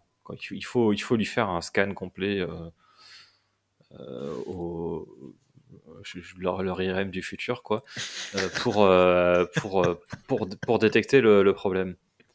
Voilà. Mais moi, je me dis que ça suffit, pour moi, ça suffit pas parce que il a quand même été touché physiquement par une substance saline. Genre, genre, il s'est pas juste baladé, c'est pas juste des trucs euh, aériens, machin. Ouais, Pour moi, il aurait dû lui faire toute la batterie de test, quoi.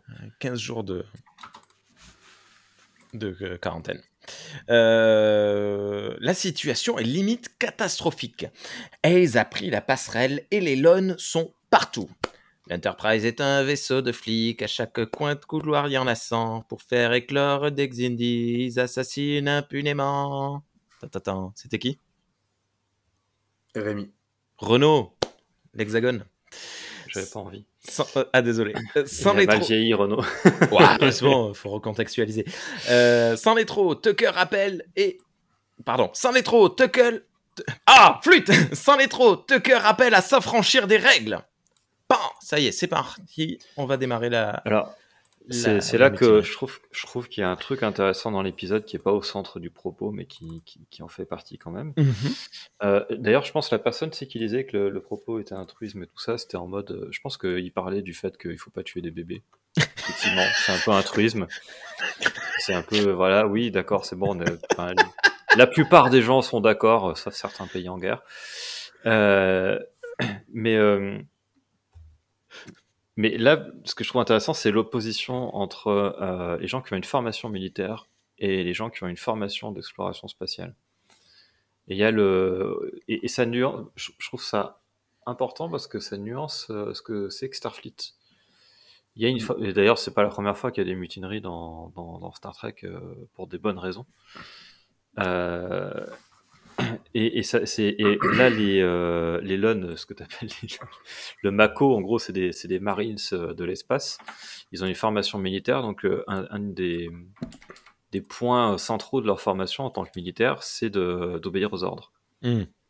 Et ce que nous montre l'épisode par contraste, en fait, avec eux, c'est que euh, chez Starfleet, obéir aux ordres, c'est important, mais c'est pas la valeur primordiale. Et si, si, euh, s'ils estiment qu'il y a de très bonnes raisons de désobéir aux ordres, euh, ils sont capables de le faire. Et ça veut dire qu'il y a quelque chose de différent dans la manière dont on forme les officiers Starfleet. Et euh, je trouve que c'est à, à noter. Ouais. Et euh, je, suis, je suis content que l'épisode montre aussi cette, cette distinction, même si on l'a vu avant dans Star Trek, mais là on le voit d'autant plus qu'on a quelque chose pour contraster. Ouais. Oui, c'est vrai que c'est vrai. Je suis 100% d'accord. Scène numéro 24. Dans l'écloserie, cloc cloc, les œufs vont bientôt arriver. Coupure pub. Scène numéro 25, je sais plus. Tucker semble avoir mal à l'épaule et se dirige vers la cabine de T-Paul. Mais Jean, le mec de Lost, l'empêche de rentrer. Ni une ni deux, Reed arrive et braque le. Flox s'interjecte et endort le garde avec une seringue. Vite, vite, les trois entrent dans la cabine. Les quatre se concertent sur la marche à suivre. Va falloir agir vite et fort.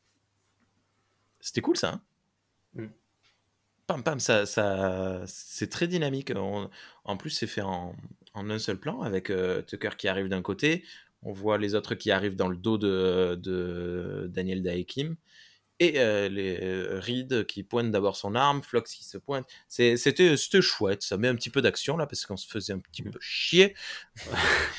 J'ai- j'ai- J'aime bien parce que leur plan aurait pu marcher même s'ils l'avaient laissé rentrer. Quoi Bah, parce que leur plan c'était quand même d'amener une arme à, à T'Pol et de repartir avec elle. Donc dans, dans tous les cas, ils avaient besoin de, de se débarrasser de lui. Et euh, il a quand même essayé de, de rentrer en disant euh, ah, j'ai besoin d'une nouvelle séance, machin. Mais ça aurait rien changé parce qu'en sortant, il l'aurait pointé. Voilà, exactement. Et donc ça aurait marché dans les deux cas. C'est juste ça. J'aime bien le fait que ça aurait marché dans les deux cas. Mm. C'était un bon plan. D'accord.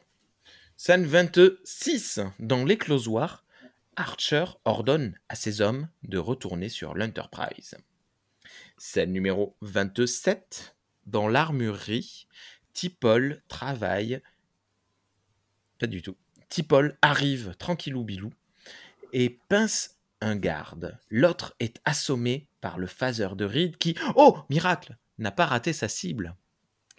Après quoi, ça récupère les armes et repart en courant. Tucker et un enseigne se dirigent vers le téléporteur. Trop cool Les deux se téléportent sur le vaisseau Xindi.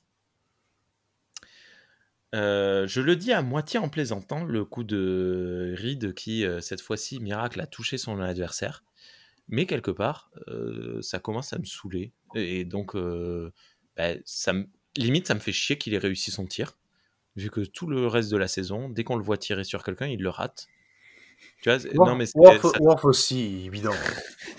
Ouais, mais oui. C'est. Ah, fait juste, ça fait juste partie de, de la culture Star Trek. Euh, Worf, il a donné son nom à un cliché des séries télé quand même. hein.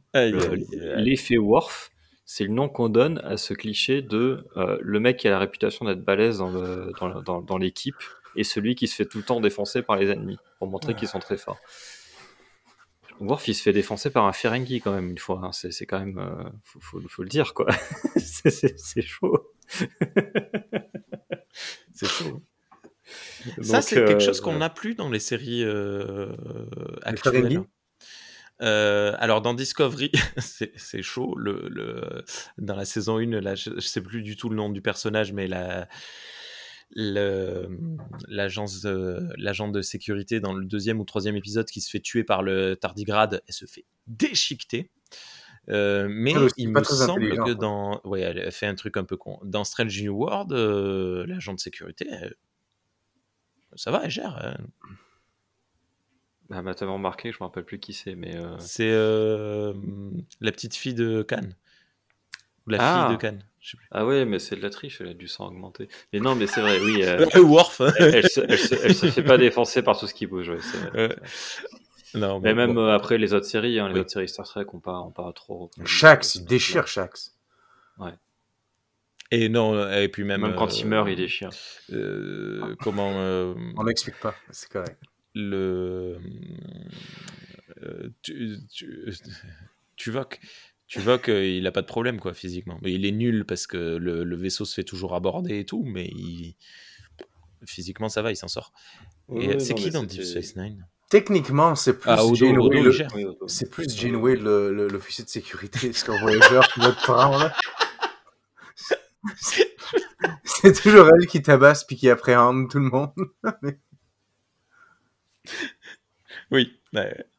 Parce que dans une situation de chaos, c'est juste, tu Et vois, en- fait, elle lui laisse un peu le vaisseau, puis... euh, Non, elle laisse sa faute parce que du coup, tu vois qu'il a, il a plus l'entraînement, il a plus l'habitude parce qu'elle Mm. fait tout à sa place. Et du coup, quand il doit faire un truc, il sait plus. il était juste dans le maquis quoi donc une force armée euh, de résistance permanente Ouais. bref Ah, il était, il était pilote, tu sais. Scène numéro 28, pardon. Parallèlement, l'équipe de Reed, Tipol et deux mecs super baraqués essaient d'atteindre la passerelle. Est-ce qu'on a un visuel de ces mecs super baraqués? Non. Non. Euh, essayent d'atteindre la passerelle. Tucker et l'enseigne avancent vers Archer et utilisent une grenade pour assommer les deux Lone. Euh... Parlez de ça parce que je pense que c'est important, excusez-moi. Tu veux qu'on parle de la grenade? De la grenade. à la grenade pour assommer le monde. Euh, si, à la limite, ce qu'on peut dire, mais en fait, c'est compensé. euh, Mais bref, tu, tu peux te dire, c'est dommage qu'ils aient plus des grenades assommantes dans les, dans les séries qui se passent dans le futur. Parce que c'est quand même un peu pratique. Oui. Mais euh, ça, c'est c'est un problème général avec les armes dans Star Trek, je pense. Parce que as, euh, dans, dès la série originale, on voit que le phaser, il peut être réglé pour euh, toucher plusieurs personnes simultanément en mode assommé. Dans Deep Space Nine, ils le Euh, font souvent. Oui, dans Deep Space Nine, ils le refont. Dans tout TNG, ils oublient ça. ils ne s'en servent jamais. Et, et dans Deep Space Nine, ils le font euh, quand ils veulent s'en servir pour détecter les, les changelins, là, où euh, ils, ils font des tirs qui, qui touchent toute une pièce, mais de manière légère. Euh, mais par exemple, quand tu vois le, le siège d'AR-500, là, euh, où il y a euh, Nog euh, qui se fait blesser à la jambe, là, Hmm. euh, quand ils échangent des tirs avec les Jemadar, ils ne sévissent pas ça. Non. Ils tirent juste euh, tout droit, alors qu'ils ont une armée de Jemadar devant eux. Ils pourraient lancer un cône assommant Peut-être qu'il y a une, une question de qui- qui- qui en- performance qui, en, qui là-dedans. en toucherait une, une dizaine d'un coup. Et vice versa, hein, juste si la technologie elle existe chez Star je pense que c'est pour ça qu'ils ont un peu oublié ce truc-là, parce que si tu, tu peux pas montrer des échanges de tirs si tu peux euh, toucher euh, tous tes adversaires d'un coup. Juste des tirs généralisés. ben ouais. Mais, euh, mais voilà, c'est, c'est- Voilà, on va dire qu'ils ont plus de grenades assommantes parce qu'ils peuvent euh, tirer de manière plus large et assommer plein de gens d'un coup, de la même manière que ferait une grenade assommante juste avec leur phaser. Mais ils oublient, un, ils oublient tout le temps de s'en servir. Donc je sais pas si c'est une bonne excuse ou pas. mais bon, c'est voilà, c'est pour dire que Star Trek c'est pas c'est pas parfait. C'est il y a quand même des défauts, c'est faut le reconnaître quoi, même dans, dans toutes les séries quoi. Bah oui. Voilà, J'espère que Rémi va revenir parce que là je suis à court de je suis à court de trucs à raconter. Je suis. il va faire, il va faire de la magie tu as tu as un timing euh, nickel. Ouais, non, non, mais j'avais gardé mon, mon truc, j'ai dit vite, maintenant il faut que je raccroche. Je m'en fous Donc, si les enfants vomissent dans des- tous les sens, par à l'hôpital, débrouille-toi. dans ton, dans ton magasin? Comment? Non, il n'y a pas de souris dans mon magasin. Non, pas de souris, des œufs. Des œufs Ah, des œufs. Non, il n'y a pas de œufs euh, non plus. Euh, non, non, c'est- c'était pas, c'était pas du tout urgent. Euh, c'était mon épouse qui m'appelait parce que elle ne pouvait pas se connecter au compte Netflix parce que trop de personnes en train de regarder. Et alors, on a prêté notre compte à quelques personnes, mais pas tant que ça. C'est illégal. et donc, et hum, je, je- Netflix, si tu nous écoutes, on t'emmerde. Euh, Wow! Ils je- vont, ils vont retirer Star Trek de ton compte, tu pourras plus jamais regarder. Je m'en fous. Je- alors, pour dire la réalité, euh, j'ai un compte Canal+, donc je regarderai Star Trek sur Paramount+. Et bien voilà. Wow! Wow Enfin Paramount Plus, va, Paramount Plus va vendre Star Trek à quelqu'un d'autre. Ils ont commencé déjà. Je pourrais plus, je pourrais plus euh, regarder Prodigy. A l'air que Prodigy est diffusé à la télé en France, quelque part. Ma mère a vu ça. Elle a mis la télé, sur, puis euh, Prodigy était... Ah, ok, voilà. Nickelodeon. Euh. Non, mais du coup, euh, on est inquiet parce qu'elle elle arrive quand même à voir un listing de ce que sont en train de les- regarder les gens. Et il y a quelqu'un en ce moment sur mon compte à moi en train de regarder One Piece, le film. Je, je ne suis pas. Je, je comprends pas. Bon, bref, elle m'a dit je vais, je vais Change arrêter. de mot de passe. Tu t'es fait hack. Changer de mot de passe. Le mec qui, qui me vole mon compte Netflix pour regarder euh, One Piece, quoi, il risque de plus de. Enfin. C'est parce que c'est un pirate. Ah, d'accord. Ah, ouh Euh, Du coup, j'en étais où? Euh, Ah oui, bah, du coup, ça y est. Tucker. Grenade assommante. Ouais, grenade assommante. Ah, c'est cool, vous en avez parlé, je suppose? Oui. Ouais, Ok, bon, je le rien à dire de plus là-dessus. C'était, c'était fun visuellement. Bon, voilà. Euh, une fois dans l'écloserie, ah, ça grouille de Xindi insectoïdes et Archer demande à ce qu'il n'y ait pas d'armes ici. Chut. Il y avait un visuel de ça. Non, toujours pas. Non plus. Non plus. Paf. Allez, on revient. Euh, c'était cool. C'est, ça te pose. Tu sais, tu t'attends à un Archer euh, armé, prêt à se défendre? Eh ben non, pas du tout. T'as un mec. Oui, calme. En mode euh, hippie au coin du feu. euh. Hum, ouais. non, non, rien à voir. Je sais pas pourquoi je dis ça. Euh, c'est c'est plus en mode. euh, Ah, c'est- alors, je- c'est salle marrant parce qu'il d'accouchement y, a- y a naturel. un truc que j'arrive pas à savoir. Tu sais, on, on voit des, des petits bébés insectoïdes euh, qui se baladent sur lui. euh, Ah ouais, ouais, ouais, mais justement, je me posais la question est-ce que c'est censé être euh, flippant ou est-ce que c'est censé être mignon? Non, Je alors c'est, je pense que c'est, non, c'est pas flippant. Là, je, je surjoue un peu, Euh, mais ni l'un ni l'autre, c'est juste censé être un peu dérangeant, Mhm. je pense. Qu'est-ce que t'en penses, Sean? Je suis en train de me... Non, non, je suis en train de Il me est en train de taper euh, Baby Xindi. Non, je suis en train de chercher, parce que écloserie, ça me semble faux comme mot depuis le début. Là, tu Non, le non, dis, c'est un là, vrai mais mot. il me gêne comme mot. C'est un vrai mot. c'est un vrai Euh, mot, je l'avais. c'est pas une couveuse, euh, Non, la couveuse, c'est avant. Une couveuse, ouais, c'est pas mal. Non, non, écloserie. Écloserie. Après, euh, bon, En aquaculture, une écloserie est une installation destinée à produire des œufs et des larves ou alevins, notamment de poissons, de crustacés, de mollusques. Elle permet de vendre à des ostréiculteurs des naissins d'huîtres appropriés à leurs besoins. Et si tu vas mais sur là, c'est pas des huîtres, c'est des insectes. Ouais, c'est ça, c'est pas vraiment si des... tu des- vas, c'est pas dans la si tu vas-. Chut, fermez vos gueules. Si tu vas sur euh, Reverso et que tu tapes Hatchery, alors comment ça s'écrit? Hatchery? H-A-T... C'est H. Euh, voilà, ha- hatchery, eh bien, ça se traduit par écloserie. Ok. Et euh, voilà. Vous l'avez entendu ici, les Xindi ce sont des huîtres. Ce ne sont pas des insectoïdes. des huîtroïdes. Scène numéro 29. Sur la passerelle. Ça y est, je sais qui doit utiliser mon compte. Euh, Sur Sur la la passerelle. Ace reçoit un appel signalant que le garde de Tipol, inconscient, Attends, non, je peux pas faire deux choses à la fois. Ace reçoit un appel signalant que le garde de Tipol est inconscient. Reniflant le coup foré, Ace contacte immédiatement l'armerie. Mais c'est trop tard Reed débarque avec son équipe. On est dans une impasse mexicaine géante. Tout le monde se pointe une arme dessus. C'est génial. Ace essaye de négocier au moment où je me demande tiens, mais où est l'ex de Tucker? Euh, pour moi, Starfleet a, a clairement le dessus hein, sur cette scène. C'est ouf, hein, c'est trop ils, sont, cool. ils, Ouais. ils sont deux lones. euh, Il y, en a, il y en a une qui, vise un. Je sais plus qui, et c'est tout. Et après, euh, ils, sont, ils sont quatre ou cinq autour avec des, des phasers.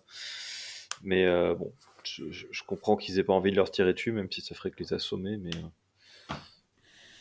euh, Ça doit quand même te faire un choc au corps, j'imagine, même si ça fait juste. ça, ça doit pas être très agréable, je pense. ouais. Euh, Ne serait-ce que la hein. chute, hein. Ne serait-ce que la chute, parce que tu t'effondres par terre quand même après. Donc, En plus, D'ailleurs, ils ont de la chance que jusqu'à présent, personne dans Star Trek, en étant assommé, se brise la nuque ou se Oui. fasse des hématomes, des, des- comment on dit, un choc à la tête oui, un traumatisme crânien. Un trauma- oui. Euh, ce genre de truc. Euh, j'ai trouvé ça très très cool quand même cette scène. Elle n'est pas finie et d'ailleurs l'image que j'ai diffusée est trop tôt. euh, c'est la fin. Mais l'impasse mexicaine de psychopathes. Tout le monde se pointe, ils sont là. T'as l'impression, d'être dans. Je sais plus. Euh, Snatch. Bref, scène numéro 30. Dans l'écloserie, Archer est tout doux et mignon avec les Xindi. Tucker en a marre, alors il l'assomme. Pan Il fait pas de chichi, il fait pas de gnangnan, pan, direct. Sur la passerelle, Ace demande à contacter le capitaine, mais Oshi refuse. What a surprise. Moment de bravoure pour Mayweather qui se lève et saute sur Ace. Ça canarde en tous sens. Ah non, en fait, ça dure 3 secondes. Starfleet a le dessus immédiatement. Tucker appelle la passerelle. Tout va bien dans le meilleur des mondes. C'est un petit peu dommage, c'est un petit peu rapide. Ben, c'est logique par rapport au nombre qu'ils étaient, quoi. Mais oui, peut-être qu'il aurait fallu plus de lone sur la passerelle. Mais en même temps, le Mako, euh, ça c'est peut pas pas des être nombreux. pilotes, nombreux quoi. non plus. Donc, euh, je sais pas. Je sais pas, ils sont combien, ouais, les être 12? 12, non? C'est vrai? Hmm. J'ai dit ce chiffre au pif. hein. Ben, moi aussi, ça pas. me semble être le, chiffre approprié. C'est c'est ce qu'ils disent, euh, ils le disent. Non, mais si. Pourquoi ça te semble approprié? Ils partent en guerre. Pourquoi ils sont pas un régiment? Non, je déconne. Mais Parce que euh, Le vaisseau est tout petit, il non, faut non, quand même du oui, monde oui, je- je- J'exagère. Mais euh, il me semble que le chiffre est dit euh, dans le tout premier épisode. Non, enfin, dans Ah, le. The Expense. On... Dites-le nous dans les commentaires. Combien il y a de, de, de, de Mako à bord? Scène 31. Captain's Log, c'est Tipol qui parle. L'Enterprise a repris sa course et les Lones sont mis au repos. Dans l'infirmerie, Tucker, Tipol, Reed et Hayes écoutent Flox leur expliquer comment le liquide du début était bourré d'hormones qui ont fait croire à Archer qu'il était la mère des bébés inconsciemment. Puis Hayes dit à Reed qu'on ne l'avait pas préparé à ça. Reed pseudo-jubile. Hayes lui dit qu'il aurait dû lui expliquer la situation, mais Reed répond qu'il ne l'aurait pas cru. C'est peut-être le moment le plus intéressant de l'épisode. Euh, Pour et moi. puis, euh, fi- Ace s'est fini par dire. euh, non, parce qu'en en plus, il dit pas il- qu'il aurait pas cru. Il dit euh, J'a- J'avais trop peur que tu prennes le. que vous preniez le, le parti du capitaine. Et il répond euh, bah, C'est sûrement ce que j'aurais fait. Et c'est cool parce que lui aussi, du coup, c'est pas, les, c'est pas sur le même sujet, mais il reconnaît ses torts aussi de son côté. Hmm. En disant euh, Voilà, j'aurais pris le parti du capitaine, j'aurais eu tort. Parce que c'est pas dit, mais pour moi, tel que je le comprends, ça, ça renvoie à ce que je disais tout à l'heure. C'est que lui, sa formation, c'est on obéit aux ordres. Ouais. Et aussi, du coup, pour, pour, pour euh, on va dire, souligner ce que tu dis là, j'aime beaucoup qu'il. Je sais plus quelle phrase il dit, mais il dit, un... ouais, il, il dit genre, on n'est pas entraîné pour ça, ou quelque chose du style. Ouais. Euh, effectivement, ces gars-là, ils sont pas entraînés pour, euh, pour des scénarios aliens, dans le fond. Ils ont jamais reçu d'entraînement euh, qui, qui, qui concerne toutes sortes de, de, de races ou d'espèces ou de- d'anomalies ou de situations qui sortent de ce qu'on peut appeler l'ordinaire humain. Hmm. Et donc, du coup, il sait pas vraiment comment gérer ça. Il faut une, euh, une expertise Starfleet. Donc, au- au- aussi expert soit-il dans les armes puis dans le combat. Et donc, du coup, ça, c'est quelque chose qu'il apporte justement aux, aux officiers supérieurs et autres. Euh, il a beaucoup à apprendre du, du voyage dans l'espace. Hmm. Donc, j'aime Ouais, beaucoup mais cette phrase. mm, Tout à fait. C'est ça la phrase à laquelle tu faisais référence. Ouais. euh, plutôt, Ouais. ouais. Ouais. C'est un Non, très long épisode pour aller chercher ces petits, ces petits grains qui me plaisent, là, par exemple. Combien Et- tu l'avais noté à l'époque l'épisode? Vu que tu euh, faisais ça autrefois. Et sur. I- IMDb? Non, c'est sur, euh, c'est sur quoi que tu regardes? Bah, bah, des fois, je regarde sur IMDb là, pour savoir combien c'est, ouais. Mais là, je vais aller chercher moi ce que je l'ai noté. C'est quoi, épisode 17 ça? En attendant, scène numéro 32, dans sa cabine, Archer dort, Tucker, Tucker le réveille, vient présenter ses excuses, mais Archer lui dit « T'inquiète frère ». Et voilà, fin de l'épisode. Alors j'aime bien parce que. Ah, combien? 6. Ah, c'est pas mal. Là, C'est comme, bien, comme tout le monde. score. Euh, J'aime bien parce que là, pour une- Archer accepte de se reposer. tu sais, il dit Allez, c'est reparti, euh, c'est bon, je suis réveillé, j'y vais à fond. Et puis il dit ah, hop, hop, hop, hop, re- Repose-toi encore, c'est pas suffisant. Et puis Archer dit Ok, ok, euh, j'ai déjà pris une mutinerie, je vais pas en prendre une oui, ça c'est une petite blague rigolote. Alors voilà, c'était la petite blague, mais j'aime bien le fait qu'il qu'il- qu'il accepte de se reposer, qu'il voilà, qu'il se dit qu'il n'est pas forcément le meilleur juge euh, à ce moment-là pour savoir si- s'il a besoin ou pas de repos et que voilà, il écoute euh, son officier supérieur. Et du coup, bah, pour, euh, pour reprendre un peu ce que dit Jason en conclusion, euh, euh, ça, ça revient à ce que je disais au début, c'est-à-dire que j'ai trois gros problèmes avec cet épisode qui sont vraiment des problèmes qui sont pas que je ne veux pas évacuer, quoi. C'est vraiment des trucs qui, qui, qui lui portent préjudice. Mais il y a assez de petits trucs cool dedans euh, dont on a parlé un peu tout le long de l'émission qui font que pour moi ça compense un peu le truc, donc je passe pas un mauvais moment devant. Hmm, Voilà. 6.6 sur IMDb. c'est ouf. Ah, quand même. C'est ouf qu'ils soient aussi bien notés tous, alors que, que c'est pas ça que je voulais ouvrir. Il me semble que Carpenter Street s'est pris une tannée. Euh, ouais, 5 sur 10, quoi, c'est incroyable. Je pense que le. On en a parlé au début. Le, le, le petit, la petite accroche du début. Et même le concept d'aller sur cette planète, vérifier ce qui se passe avec cette épave, etc. Je pense que ça joue en sa faveur parce que ça fait quand même euh, Star Trek classique, si j'ose dire. Mm. Oui. euh, Ouais. J'ai j'ai quand même trouvé vachement plus divertissant euh, Doctor's Order, qu'on a, le, le dernier épisode qu'on a, que l'on a commenté, que celui-ci. Moi, celui-là, je, me suis même fait, euh, je me suis ennuyé, quoi. Le milieu de l'épisode, tout ce que tu disais, Sean, de on sait que ça va pas, mais on voit que ça n'avance pas et que on continue de nous montrer que ça va pas. Moi, je, je- si Bah, j'avais pu, euh, s'il j'aurais pris fait trois un ou train. quatre douches. hein. Il avait fait en 30 minutes. Il faut que tu regardes les épisodes en faisant la vaisselle comme moi. Non, c'est je, je, je me suis pas ennuyé quand même. euh. Ah, Après, voilà, je- je- c'était il y, a- il y a un truc, et peut-être c'est peut-être pour ça aussi qu'il a des bonnes notes. Je trouve que visuellement, il est très cool. En, en termes de, alors pas forcément au niveau de la qualité des effets spéciaux, Non, mais la mais en termes de euh, ce qui est montré. Voilà, la créativité euh, des visuels, euh, toute la direction artistique, et je trouve Ouais. qu'elle est vachement la réussie. vision artistique est là.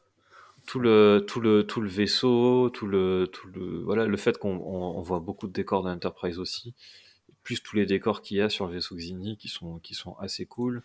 Euh, les, les designs euh, des, des, des bébés euh, Xindi reptiliens euh, Ouais. qui, sont, qui sont sympas aussi. Enfin, il y, a- il y a pas mal de trucs, euh, je trouve, qui, qui marchent bien visuellement dans l'épisode. C'est pas un truc que je note souvent, mais euh, le... d'ailleurs, j'en aurais peut-être pas parlé si on n'avait pas trouvé des notes aussi élevées euh, des, des, des reviews. Mais je me dis peut-être que ça a joué dans, le, dans, dans les reviews. euh.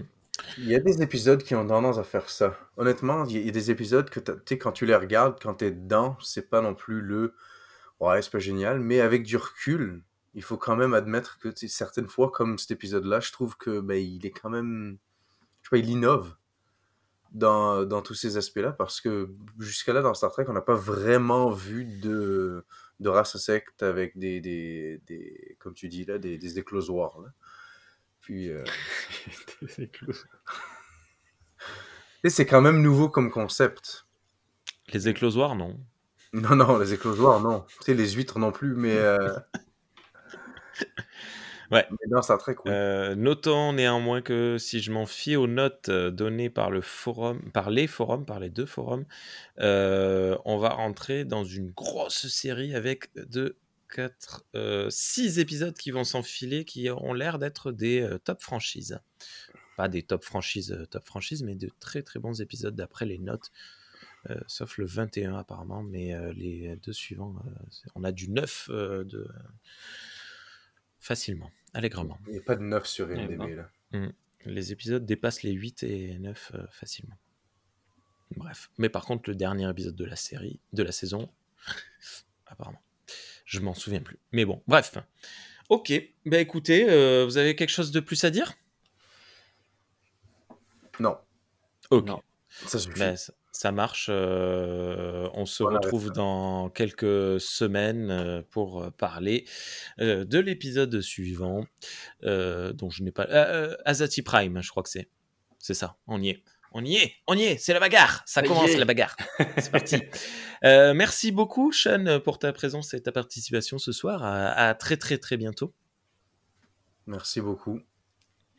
Et merci beaucoup, Thierry, pour ta participation ce soir. À très très très bientôt. Eh ben, c'est toujours avec plaisir. Merci beaucoup. À bientôt. Allez regarder notre nouveau podcast, euh, Thierry et moi. C'est pas en podcast, justement, c'est en vidéo uniquement. Euh, Retrolodeck. Alors, on a fait qu'un seul pour le moment, mais c'est assez cool. J'aurais dû en parler au début. Tiens. Et euh, voilà, c'est tout. Euh, c'est sur la chaîne de Galaxy Pop. Et de Star Trek pour les nuls aussi. C'est sur les deux chaînes, donc vous le retrouverez facilement. Euh, à bientôt. Au revoir. À bientôt. Au revoir. Crapla. Galaxy Pop, Galaxy Pop. Galaxy Pop, Galaxy Pop. Wow. Galaxy Pop.